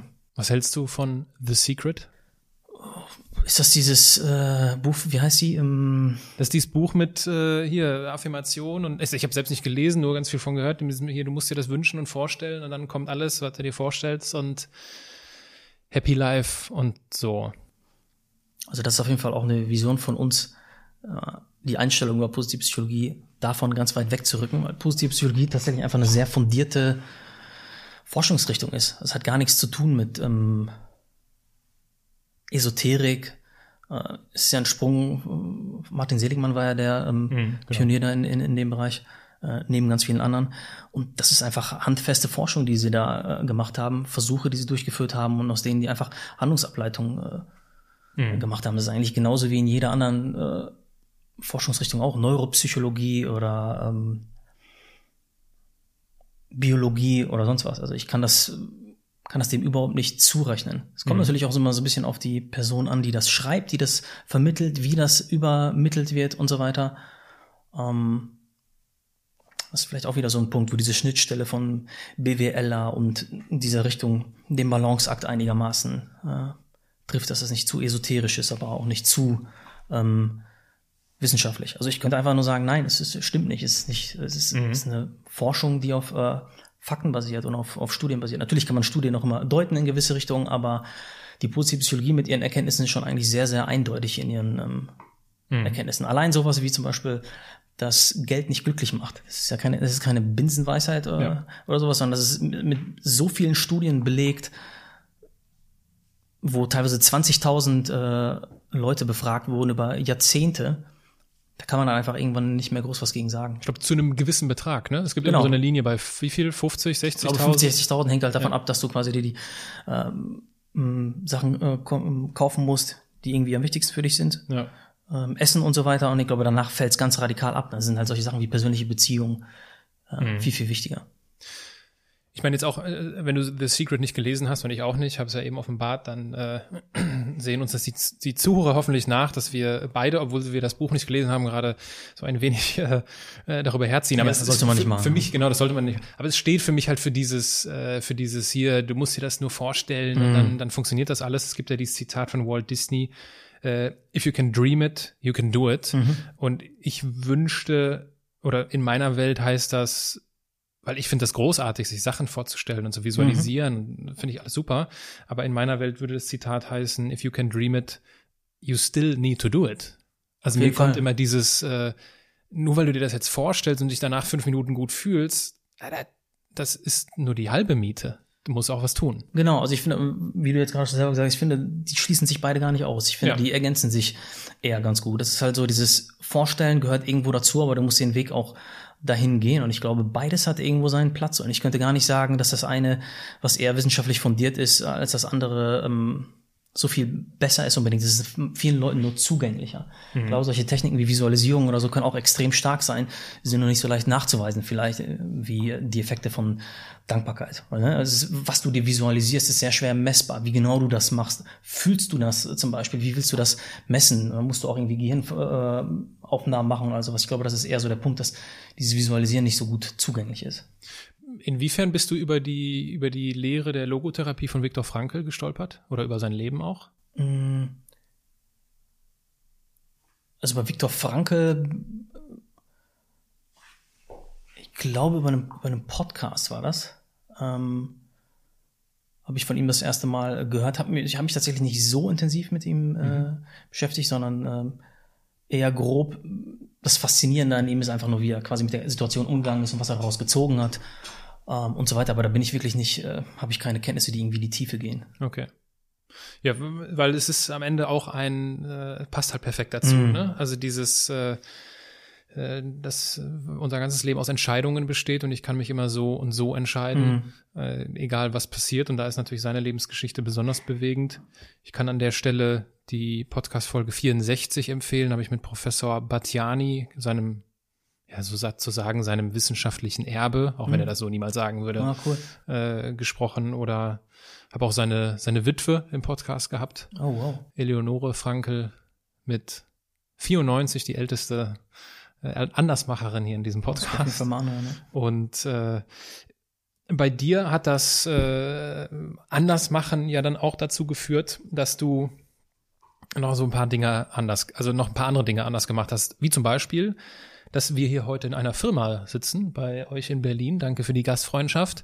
Und diese Danke, Firma dass du jetzt, hingekommen bist. Das ist auch nicht selbstverständlich. und diese Firma jetzt ja nicht entstanden ist, weil du dich hingestellt hast und hast gesagt, komm, ich mache mir ja mal hier Business Modeling und was ist hier irgendwie ein cooles Konzept, sondern das, das Geschäft äh, ist ja entstanden durch ein Produkt. Also es gab zuerst das Produkt. Wie ist das passiert? Also es gab erstmal das Buch einfach. Ähm, das Buch ist einfach sehr gut angekommen und die Rückmeldungen waren sehr schnell ähm, sehr positiv, dass ich einfach sehr schnell gespürt habe, da ist irgendwie Möglichkeit ähm, für mehr. Die einzige Möglichkeit, die ich eigentlich relativ schnell gesehen habe, war das auch ins Englische zu äh, übersetzen, einfach weil ich auch Spaß an der englischen Sprache habe und finde, Übersetzung ist generell eine Fertigkeit, die extrem unter unterschätzt wird und auch mega Spaß macht einfach ähm, an sich. Genau, die englische Version übersetzt und dann kam halt von außen so ein bisschen äh, haben so die Kräfte auf mich eingewirkt, mehr oder weniger, ähm, die Idee entstehen zu lassen, da vielleicht einen kleinen Verlag draus zu machen, weitere Bücher rauszubringen und so weiter. Da kam eine Umfrage aus Korea, eine Anfrage aus Korea, ob sie das Buch übersetzen können und sich die Urheberrechte daran kaufen können. Ich dachte erstmal, das wäre ein Scherz und habe es nicht äh, äh, ernst genommen äh, irgendwie. Und dann ähm, kam vom Rowold Verlag die Anfrage und ähm, es kam irgendwie so alles aufeinander, dass ich mir irgendwie gedacht habe, okay, jetzt brauche ich irgendwie mal eine eigene Website und das kann ich überhaupt gar nicht, da brauche ich jemanden für und dann irgendwie Grafik fehlt mir auch und jenes und das ist ja mehr oder weniger organisch entwickelt. Das Buch hat so ein bisschen seinen eigenen Weg, äh, ist seinen Weg organisch gelaufen. Also die Anfragen nach anderen äh, Sprachen kamen immer weiter. Ähm, Es lief in anderen Ländern gut und so weiter. Das hat sich mehr oder weniger organisch einfach entwickelt. Also da kam, kam halt die Idee, sorry, ich bin jetzt gar nicht drauf gekommen, kam halt die Idee zu sagen, okay, your best self, ne, was heißt das auch, wenn der Name vielleicht nicht so raffiniert gewählt ist und man das oftmals als urbest self aussprechen äh, kann leider, was zumindest nicht in angloamerikanischen Ländern der Fall ist. Aber also für alle, die uns zuhören, äh, geschrieben U-R B-E-S-T S-E-L-F äh, S-E-L-F, also your best self, nur mit ein wenig, äh, ja, mit einem mit einer, mit einer sprachlichen Finesse. Auf jeden Fall. Beginn. Genau, ja, dann ist, ist halt die Marke entstanden dazu und äh, ja, die Idee dahinter war einfach mehr von solchen Büchern noch auf den mhm. äh, Markt zu bringen. Genau. Ich lese dir was vor, was ich über dich gefunden habe. Mhm. Ich glaube, du hast es selbst geschrieben. Mhm. Ich schloss mein Masterstudium, wir sind jetzt nach dem Unfall. Ich schloss mein Masterstudium unter den besten zwei Prozent des Jahrgangs ab, bekam Jobangebote von renommierten Unternehmen und war, mal abgesehen von der monatelangen Reha, genau da, wo ich jahrelang hin wollte, nämlich auf dem Weg zur BWLer-Karriere aus dem Bilderbuch. Schnell merkte ich aber, dass der Unfall meine Prioritäten ordentlich durchgerüttelt hatte. Was musste, abgesehen von dem, was du gerade erzählt hast, dass da jetzt so eine Idee war mhm. und dass sich das irgendwie so alles ergeb, ergab, weil es ergeben sich immer ganz viele Dinge, aber es mhm. braucht ja auch uns, die dazu Ja sagen. Mhm. Also wie, wie wurde jetzt aus diesem vorgefertigten Lebenslauf dein eigener Lebenslauf? Müsste ich jetzt wieder zurück in, auf die Krankenhauszeit gehen, was mir auch einfach da äh, ganz deutlich klar geworden ist, ist diese Endlichkeit vom, vom Leben. Mein, mein Onkel ist ja gestorben, mein ähm, Opa, zwei, zwei auf jeden Fall der Leute, mit denen ich am meisten Zeit verbracht habe in meinen ersten 20 Lebensjahren und diese Unfallgeschichte passiert ist. Und ich habe mir dann irgendwann gedacht, ey, ich kann jetzt nicht die ganze Zeit alles machen, was alle wollen. So, ich muss jetzt mal ein bisschen mehr machen, was ich will, einfach so. Und obwohl dann, also zu dem Zeitpunkt, das haben wir auch so ein bisschen übersprungen. Ich habe meine Masterarbeit geschrieben, hatte auch, habe ganz normal diesen Bewerbungsprozess durchgemacht, hatte auch Jobangebote von großen Unternehmen und war dann quasi vor der Wahl, okay, mache ich jetzt entweder mich diese Jobangebote an oder schreibe ich das Buch und ich hatte dann noch so eine kleine andere ähm, Sache. Ich habe eine äh, Klimmzugstange äh, überlegt zu entwickeln, weil ich da eine Möglichkeit hatte, über einen mit einem Freund von mir zusammen ähm, das zu machen. Und dann gab es quasi die, die Wahl, okay, ich versuche dieses Buch äh, zu machen, was halt eine sehr unsichere Sache war, äh, diese Klimmzugstange zu entwickeln, diese, diese beiden Sachen mehr oder weniger zu machen oder quasi eins der Jobangebote anzunehmen. Und da war es halt eigentlich so, dass ich weiß gar nicht, ob irgendjemand mir gesagt hat, ich soll nicht die Jobangebote annehmen, aber eigentlich so gut wie jeder hat gesagt, mach das erstmal irgendwie, ne, dieser Rat, erstmal sicheren Hafen bauen, das kannst du alles nebenbei machen mhm. und all sowas. Und ich habe mir einfach gedacht, okay, warte mal, was ist jetzt das Schlimmste, was passieren kann, wenn ich jetzt, sogar wenn das jetzt scheitert, dann muss ich quasi nochmal in den Bewerbungsprozess. Dann lebe ich halt bei Mama und Papa jetzt für ein halbes Jahr, das ist absolut nicht schlimm, also, ne. Mhm. Und habe mich dann mehr oder weniger entschieden, äh, den Weg zu gehen, der jetzt nicht fremd vorgefertigt war. Das war so der Gedankenprozess. Ich hätte, ich habe immer so ein bisschen die Angst, wenn ich sowas höre, mhm. dass uns Menschen zuhören, die nicht an so einem, wie soll ich das nennen, an so einem äh, Pass, an so einer passenden Kreuzung mhm. stehen, ja. wo es nicht so gut reinpasst, ja. diese Entscheidung, sondern vielleicht schon zehn Jahre weiter sind mhm. und in einem mit einem, mit einem Job sich beschäftigen, wo sie das Gefühl haben, wo sie dasselbe Gefühl haben, mhm. wo sie mhm. das Gefühl haben, das ist, das bin nicht ich, das, das will ich nicht, das kann ich nicht, hier bin ich nicht äh, ich selbst. Du hast diese schöne äh, Formulierung dafür gefunden, äh, wo du Vollzeit du selbst sein kannst. Mhm. Und diese Menschen könnten jetzt sagen, ja, gut, das ist, äh, dann ist für mich der Zug abgefahren. Was würdest du diesen Menschen mit auf den Weg geben? Ist immer leicht zu sagen, ne, weil ich jetzt keine Kinder habe und äh, nicht in der Situation bin. Deswegen kann ich mir das eigentlich nicht herausnehmen, irgendwie über die zu urteilen. Aber ich würde zumindest zum jetzigen Zeitpunkt sagen, äh, es ist nie zu spät. Ich glaube, allein diese Idee, dass wir, dass unsere Bildung mit 20 aufhört und wir studieren und danach nicht mehr uns weiterbilden können, die finde ich so veraltet, weil du kannst mit YouTube-Videos und irgendwelchen Kursen dich fortbilden, quasi bis du 70, 80 bist. Das heißt eigentlich dieses, ich habe jetzt, oh, meine Fort Fortbildung oder die Bildung, die ich vorher hatte, spricht dafür nicht. Das ist meiner Meinung nach ein sehr veraltetes Modell, was eigentlich auch gar nicht mehr der Zeit aktuell entspricht. Ich glaube, man kann Jobrichtungen wechseln und es ist auch viel akzeptierter mittlerweile, das zu tun, ähm, als früher. Ich sehe das ja zum Beispiel, wie wir bei Your Best Self auch einstellen. Es ist für uns gar kein Kriterium, dass du irgendwie einen linearen Lebenslauf hattest, dass du immer da gerade ausgegangen bist. Manchmal sind genau die Leute, die mal da gucken, mal da gucken und mal hier gucken, ähm, die spannendsten Leute und die auch die interessantesten Schlüsse ziehen. Also ich finde, mhm. ich glaube, die fortschrittlichen Unternehmen sind auch mittlerweile so weit, dass sie dich dafür nicht mehr verurteilen. Das ist ein ganz altes so ein bisschen wie diese, dieser Mythos, dass Cholesterin so schlecht ist oder sowas. Äh, etwas, was noch sehr lange aufrechterhalten wird, aber äh, Unternehmen einfach nicht mehr leben. Ich glaube, man kann sehr leicht auch vor allen Dingen auch ein bisschen modernere Unternehmen, jetzt nicht unbedingt vielleicht den traditionellsten Mittelstand oder so, da reinkommt, wenn man einfach ein Quereinsteiger ist oder sagt, ey, ich habe als Philosoph jetzt mal Lust auf Malen oder als Kindergärtnerin Lust auf, weiß ich nicht, Schwimmlehrerin oder sonst was. Also das waren jetzt vielleicht nicht die besten Beispiele, aber ich glaube, der, der Weg ist sehr viel gehbarer, als die meisten Leute denken. Ein anderer Gedanke, der vielleicht auch schnell bei, bei unseren Zuhörern entstehen könnte, ist so dieser, ja gut, also ich muss mich also selbstständig machen, um mich selbst zu verwirklichen?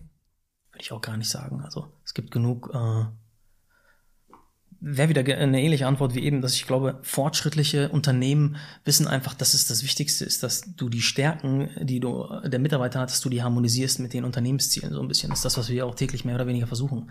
Dass jeder Mitarbeiter irgendwie genau seine Stärken, das ist halt so ein bisschen Prozess, Iterationsprozess, du findest heraus, was die Stärken sind mit der Zeit und harmonisierst halt immer mehr die Aufgaben, die die Person hat mit den, mit den äh, Stärken und das machen, glaube ich, fortschrittliche Unternehmen. Ich glaube, du kannst dich in jedem äh, oder in, in sehr, sehr vielen äh, Jobs auch, wo du Angestellter bist, genauso äh, erfüllen. Ich glaube, dass diese Differenzierung würde ich überhaupt nicht machen. Was viele Leute halt oft haben, das bekomme ich halt mit, äh, ganz stark Leute sehen dieses Positive, dieses Unabhängigsein und äh, blenden sehr, sehr gerne die Nachteile äh, aus, die das mit sich bringt, dass du derjenige bist, auch der am äh, Sonntag äh, auch arbeitet oder am Samstag auch arbeitet oder sonst was. Ich habe zum Beispiel ähm, eine sehr, sehr lange Phase gehabt, wo ich gar nicht so achtsam im Arbeitsleben war.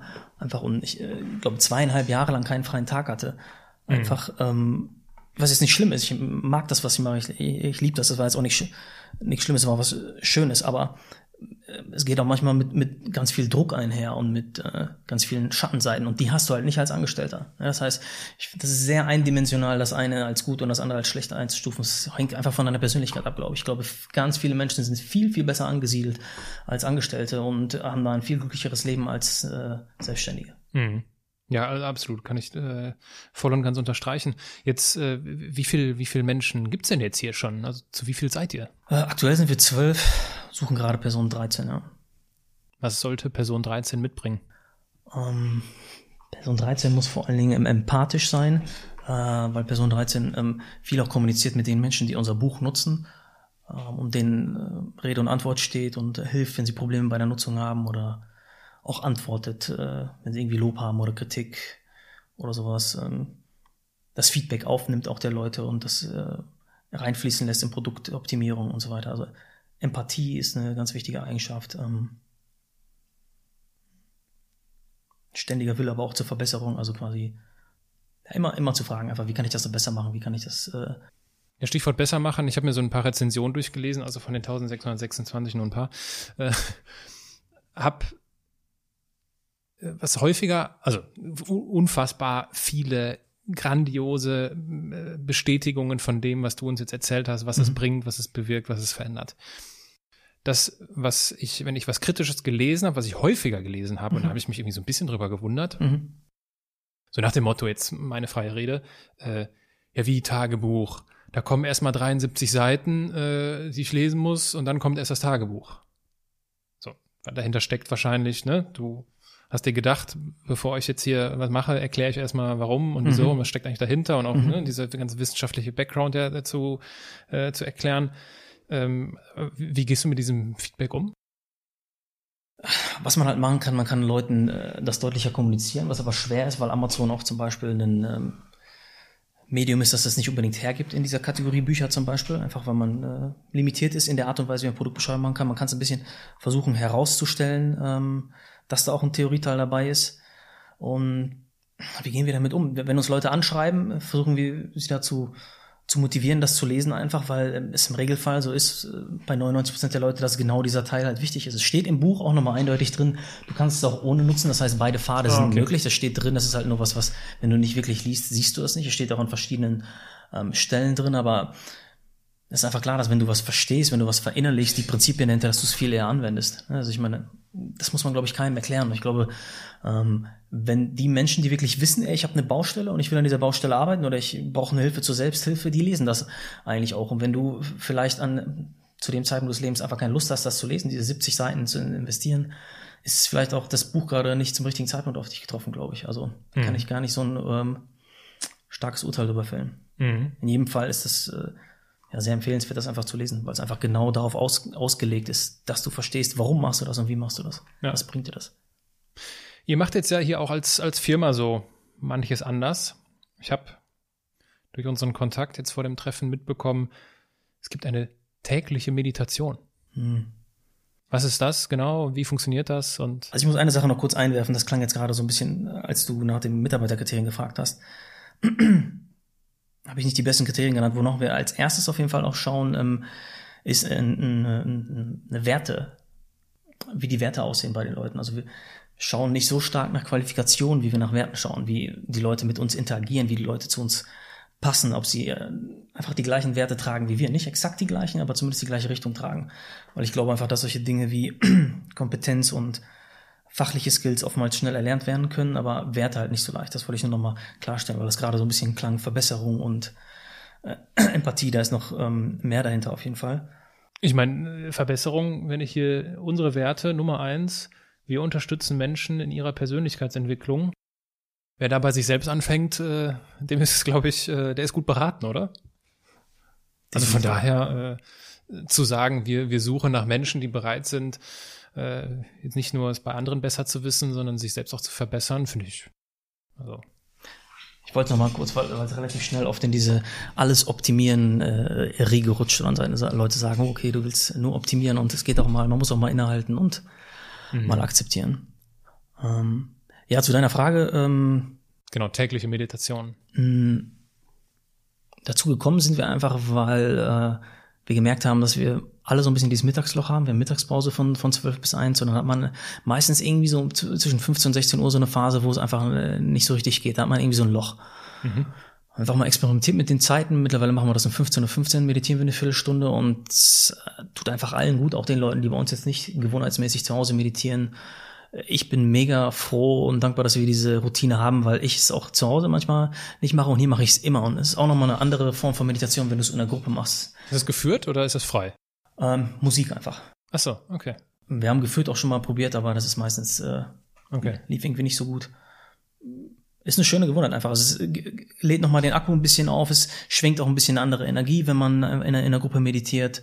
Ähm, ja, macht Spaß. Eine super Sache, kann ich jedem empfehlen. Und ich glaube, am Ende des Tages verlierst du dadurch gar nichts. Ne? Es ist eine bezahlte Meditation, also das ist ganz normal Arbeitszeit für die Leute, aber ich glaube, ähm, das Geld, was einfach gut investiert ist für die Leute selbst, aber auch für, ähm, für die Ergebnisse, die man produziert. Was, was, macht, was machst du denn mit den Menschen, die sagen, Meditation, also. hör mir So, die gehen spazieren einfach. Okay. Wir haben ja auch zwei Hunde, zwei Bürohunde oder mal, zumindest meistens immer einen. Äh, die Hundebesitzerin muss sowieso dann spazieren gehen. Und meistens kommen auch äh, ein, zwei Leute mit mit ihr. Also, ja, das kann man dann quasi frei entscheiden. Wir reden schon eine ganze Weile und ich weiß jetzt, äh, dass vor so einem Gespräch gehen einem ja so manche Gedanken durch den Kopf. Und aus eigener Erfahrung weiß ich, dass es so, so Fragen gibt, über die, äh, das kenne ich so von mir, so, ah, hoffentlich wird mir die Frage nicht gestellt. Oder so, oder auch im Positiven, so, ah, hoffentlich, hoffentlich werde ich, werde ich das gefragt, weil da kann ich dann das und das erzählen. Gibt es da irgendwie eine, eine Frage, die du irgendwie erwartet hast oder erhofft hattest, die noch nicht gefallen ist oder noch nicht vorgekommen ist? Ich habe beispielsweise erwartet, dass du mich über die Zukunft auch äh, fragen wirst. Bei dem Thema waren wir jetzt noch gar nicht. Zukunft von dir oder Zukunft von Your Best Self? Das überschneidet sich ja in gewisser Weise, ja. Ähm, das habe ich erwartet. Ich habe ja eventuell auch mit privaten Fragen gerechnet. Das waren so Das war noch nicht privat. Ach so, nee, ich meine jetzt über äh, was ich gerade so privat mache oder meine privaten Routinen oder ja. Das waren so Sachen, mit ja, es gibt, das, das ist halt die, die Schwierigkeit in diesem Gespräch. Es gab zwischendurch äh, unzählige Abzweigungen. Und äh, ich sage sehr häufig dann Nein. Und äh, allein wenn du, also wenn du jetzt, angenommen, du redest jetzt eineinhalb Minuten, dann habe ich vier Rückfragen, Mhm. kann mich aber nur für eine entscheiden. Ja. Und selbst wenn ich mir dann sage, okay, merk dir mal die eine, dann habe ich im Zweifel die irgendwann wieder vergessen und dann. Aber so ist es halt irgendwie ein, ein, ein Fluss des Gesprächs. Aber lass uns gerne darüber sprechen. Wohin, wohin geht die Reise? Also, was ist deine Vision? Was ist eure Vision? Also ich glaube nicht an sowas wie äh, Bestimmung. Also ich glaube nicht, äh, daran, dass man äh, wissen sollte, was macht man in 10 Jahren oder in 15 Jahren. Ich finde viel wichtiger, dass man weiß, was macht man als nächstes Projekt oder als, als nächstes. Mhm. Wenn ich daraus den Schluss ziehen würde, wo wir hingehen, ähm, dann wäre das auf jeden Fall, ähm, ich muss noch einen Schritt vorher ansetzen. Das war ja früher so ein bisschen so in den 50er Jahren oder 40er äh, Jahren, wenn du joggen gegangen bist, dann haben die Leute zu dir gesagt, ey, wo läufst du hin oder warum läufst du so schnell? Ist irgendwas falsch bei dir oder sonst was? Das war einfach damals nicht klar, dass körperliche Fitness äh, Vorteile mit sich bringt. Und irgendwann kam halt so diese Entwicklung, ey, das ist klar, Joggen bringt mir was und ist gut für meine Gesundheit und für mein Herz und all sowas. Und ich glaube, wir erleben gerade so einen kleinen Schiff, dass dasselbe für mentale Gesundheit äh, geschieht und da würden wir auf jeden Fall gerne unseren Beitrag zu leisten, so ein bisschen, also den Leuten quasi das auch näher bringen, dass eigentlich dieses Zeit für deine mentale Gesundheit nehmen genauso wichtig ist wie Sport und Bewegung, aber dass Leute das auch wirklich äh, machen. Einfach, da würden wir gerne unseren größten möglichen Beitrag einfach zu beitragen und dafür halt möglichst vielen Leuten unsere Tools in die, in die, in die Hand geben. Ja, das ist so ein bisschen äh, die Vision. Egal, ob das in Form von Newsletter ist, den wir schreiben, oder jetzt auch Blogbeiträge oder halt äh, äh unsere Bücher. Jetzt soll es ja, oder Jetzt gibt es ja äh, ganz bald das neue Buch, das Erfolgsjournal. Mhm. Worin unterscheiden sich die denn? Also was ist das Neue an dem neuen Buch? Ähm, Sechs-Minuten-Tagebuch ist ein bisschen mehr auf äh, die eigenen Bedürfnisse auf, ausgerichtet, auf, mit, auf Achtsamkeit ähm, im Fokus und auf dich selbst besser kennenlernen. Ähm, das Erfolgsjournal hat eher einen Fokus auf wirklich Ziele erreichen, Ziele, mhm. es trifft sich so ein bisschen an der Schnittstelle von Produktivität und Achtsamkeit. Das heißt also, da trifft Produktivität Achtsamkeit. Das eine ist ja, ähm, die bedingen sich ganz stark äh, positiv. Und ähm, das ist einfach ein Tool, mit dem man, wenn man wirklich ein Ziel hat, ein konkretes Ziel, es hilft dir zum einen dabei, das Ziel zu erarbeiten, damit du nicht in diese Falle äh, läufst, falsche Ziele zu ähm, verfolgen. Wenn, selbst wenn du dein Ziel schon hast, kannst du trotzdem nochmal diesen Teil durcharbeiten, um das zu überprüfen. Und dann hilft sie einfach konkret auf ganz simple Weise auch diese Ziele zu erreichen. Genau mit den gleichen Prinzipien wie im 6-Minuten-Tagebuch, dass du Schlüsselgewohnheiten benutzt, um diese Ziele zu erreichen. Ganz kleine Gewohnheiten, die sich in dein Leben ziehen und Fokus ist da zum Beispiel ein ganz großes Thema, einfach, dass man sich fokussieren sollte auf wenige Sachen und ja, auch so Leute, was du gerade erwähnt hast, was ja die Frage stellt, auch viele, die vielleicht schon im Berufsleben sind und dann was anderes machen wollen oder in ihrem Job was anders machen sollen, sollen oder wollen, wird da so ein bisschen beschrieben, wie genau man das Ganze machen kann. Wie genau kann man sich auf eine Sache fokussieren, auf die Sache fokussieren, die einem eigentlich gut tut und wie kann man mehr davon machen und so einfach konkrete Ziele verfolgen. Das ist so ein bisschen der Kern des Buches. Bauen die aufeinander auf oder kann ich auch nur das Erfolgsjournal? Kannst auch nur das Erfolgsjournal benutzen. Okay. Die sind isoliert voneinander. Habe extra darauf geachtet, dass die nicht allzu viele Überschneidungen haben. Ist schon wirklich, wenn du Ziele erreichen willst. Ziele, mhm. die zu dir passen, für die du brennst. Wie, wie geht ihr denn mit, äh, zumindest ist das meine Wahrnehmung, mhm. mit zunehmender Konkurrenz um? Also ich habe jetzt äh, von die, also diese dieses äh, Journal-Prinzip mhm. äh, gibt es jetzt ja an, an mehreren Stellen. Mhm. Ähm, nimmst, nimm, nimmst du das auch so wahr, dass es davon immer mehr gibt? Und Auf jeden Fall, wie Sand am Meer. Und wie und was, was unternimmst du oder was ist deine Idee, um dich da abzuheben? Ähm, ich muss tatsächlich sagen, in der, in der Anfangszeit äh, war das viel extremer, da habe ich mich viel damit beschäftigt, weil meine Logik da auch noch so ein bisschen war, dass es ein Nullsummspiel ist. Das heißt, wenn jemand das andere Buch kauft, kauft er mein Buch nicht und wenn er mein Buch kauft, kauft er das andere nicht. Aber mittlerweile bin ich mir ziemlich sicher, dass das Ganze kein Nullsummspiel ist, sondern dass es du auch jemand das Produkt kaufen kann, aber auch noch dein Produkt kaufen kann und auch noch das andere und das Nachfolgeprodukt und so weiter. Das heißt, was ich mache, ist, ähm, ich schaue mir an, was machen, äh, was machen Konkurrenten, einfach für Inspiration auch oder man kann immer irgendwelche guten Sachen ziehen. Sogar aus ganz schlechten Produkten kann man gute Sachen ziehen. Dann weiß man, was nicht läuft oder mhm. ähm, kann trotzdem irgendwie Schlüsse ziehen. Das mache ich auf jeden Fall. Ich kenne auch so, so ziemlich alles, was es irgendwie äh, gibt, definitiv, aber beschäftige mich sehr, sehr wenig mittlerweile damit. Also wir konzentrieren uns viel mehr auf unsere eigenen Produkte, auf unseren eigenen Customer Service. Ich glaube, wenn du äh, so das erste halbe Jahr dir bei uns angeschaut hättest, wo wir noch so vier, fünf Mitarbeiter waren oder so, ich glaube, ich erinnere mich noch an so einen kleinen Schlüsselmoment, da hat äh,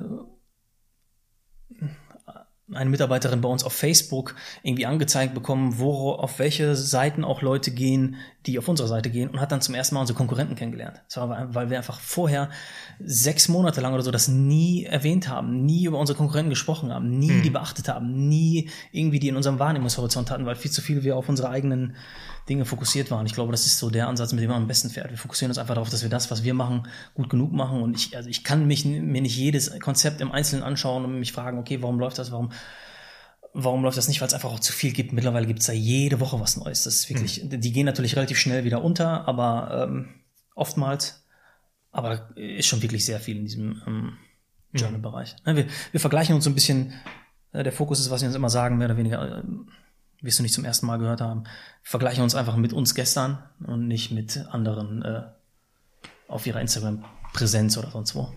Ja, es ist so schön, ich habe den Spruch irgendwo in meiner Wohnung, an meiner Tür, also meiner äh, Wohnungstür hängen.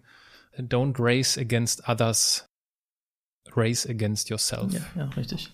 Sagt im Prinzip dasselbe. Ja. Es gibt immer so viele schöne Sprüche, das mhm. ist wunderbar. Dominik, ich könnte mich mit dir Stunden unterhalten und wie eben schon erwähnt, es gibt zahlreiche Türen, die wir nicht aufgemacht haben. Mhm. Aber, und das auch vor allem mit Blick auf die Uhr und wahrscheinlich auch mit Blick auf unser Hungergefühl, kommen wir zum, zur letzten Rubrik dieses Podcasts und das ist eine ganz spontane. Das sind die Halbsätze. Mm, okay. Beginne einen Satz, du beendest ihn spontan, mhm. kurz oder lang, das ist dir überlassen. Mhm. Ich versuche kurz, ich verspreche es dir, aber. ich werde es nicht bewerten. Ganz in meinem Element bin ich, wenn? Ich schreibe. Ich bin ein Andersmacher, weil ich nach Logik handle und nicht nach Konvention. Wenn ich nur noch eine Woche zu leben hätte, dann? Hm, würde ich die mit meiner Freundin und meinen Eltern verbringen. Was ich bis heute bereue, ist. Gar nichts, ehrlich gesagt. Das ist gar nicht so meine Denkweise. Darüber denke ich einfach nicht, nicht nach wirklich. Das ist für mich Einflusskreis, Kontrollkreis, das ist nicht das, was ich kontrollieren kann. Das nimmt meine Gedankenwelt nicht ein. Nachvollziehbar. Und ich kann mir auch sehr gut vorstellen, dass dieser Halbsatz nicht im Sechs-Minuten-Tagebuch drin steht. Ähm, bevor sich jetzt die, die Zuhörer überlegen können, mit wem sie diese Folge teilen, und wir überlegen uns ja auch noch, wie wir äh, das ein oder andere Exemplar, weil ich finde, es passt extrem gut. Vor allem auch das, das Neue, das Erfolgsjournal, was mhm. du gesagt hast, das hilft dabei. Ja, vielleicht hilft, wird es dem einen oder anderen dabei helfen, zum, zum Andersmacher oder zur Andersmacherin zu werden, indem sie sich mit Fokus beschäftigen. Und wir überlegen uns ja noch so ein paar Kleinigkeiten, wie die Zuhörer an das ein oder andere Exemplar kommen können. Gerne, gerne. Bevor das alles der Fall ist, hast du oder liegt die, liegt der Spielball ein letztes Mal bei dir? Gibt es etwas, was du unseren Zuhörern vielleicht auch im Kontext dieses Andersmachens noch mit auf den Weg geben möchtest? Ja, vielleicht eine Sache. Ich habe mich ehrlich gesagt mit einer Frage auch vorher beschäftigt. Ähm, so ein bisschen, was Gründer erfolgreich macht. Ähm, und ich glaube, was einfach sehr vielen Menschen nicht bewusst ist, ist dieses Thema Selbstreflexion, wie wertvoll das einfach ist für jede Domäne, für jeden Bereich, egal ob du Gründer werden willst oder guter Vater oder sonst was. Das ist so ein universelles Konzept einfach. Ähm, vielleicht stecke ich da auch zu sehr in meiner Blase, aber ich glaube, das wäre cool, wenn das einfach ein Hörer mitnimmt, dass wenn man einfach selber offen und ehrlich selbst reflektieren kann. Also wirklich egal auch an welchem Stadium du bist. Wenn du, ich, ich finde da so ein Zitat von Winston Churchill immer ganz cool. Der hat, äh, das war für mich so ein äh, kleiner Mindshift damals. Sorry übrigens für die Anglizismen. Ich habe es mir vorgenommen, nicht so viel zu machen, aber äh, habe ich nicht geschafft. Der hat irgend sowas gesagt wie, ich bin froh, wenn ich in 60 Prozent der Fälle recht habe. Das ist nicht genau das Zitat, aber habe ich mir gedacht, okay, wenn jemand wie Winston Churchill in 60 Prozent der Fälle recht hat, dann bin ich doch, bin ich wahrscheinlich irgendwo bei 50-50. Das heißt wiederum, dass ich wahrscheinlich genauso oft recht habe, wie ich Unrecht habe. Und das war für mich so ein kleiner, kleiner Wendepunkt, einfach, wo ich mir gedacht habe, ey, okay, wenn ich mit dieser offenen Einstellung ähm, in viele Dinge reingehe, mal schauen, wohin das hinführt. Und das hat mich auf jeden Fall an sehr viele Punkte gebracht, wo ich sonst nicht hingekommen wäre. Ich glaube, diese Ehrlichkeit zu sich selber, zu den eigenen Schwächen, zu den eigenen Stärken und sich einfach äh, bewusst darüber zu sein, dass man nicht alles wissen kann und so weiter, dass man verletzlich ist und dass man die menschliche Seite zeigt. Ich glaube, das ist eine ganz, ganz unterschätzte Eigenschaft, einfach aus der so viel anderes entspringt, einfach, dass es vielen Leuten nicht bewusst ist. Ja, das wäre vielleicht egal für welchen, egal was du machen willst, reflektier ehrlich und so offen und ehrlich wie du kannst. Und ich glaube, das äh, ist ein Skill, der wird dich, wird sich hundertfach, äh, wird dich hundertfach belohnen in deinem Leben. Ganz im, auch wenn ich mit einem Atheisten spreche, Amen, sage ich dazu. Und äh, ich bedanke mich vielmals und von ganzem Herzen für deine Zeit. Ich danke mich bei dir dafür, dass du hier unsere bescheidenen Räumlichkeiten gekommen bist und entschuldige mich für, die, für, das, für das Konfetti äh, Auch, äh, am Boden. Hier liegt ganz viel Konfetti auf dem Boden. Es scheint einen Grund zum Feiern gegeben zu haben. Das ist immer was Positives. Ich danke dir für deine, für deine Offenheit, für diese Einblicke in deine Biografie und äh, freue mich, dass du ein Teil dieser Podcast-Reise bist. Dankeschön. Danke dir.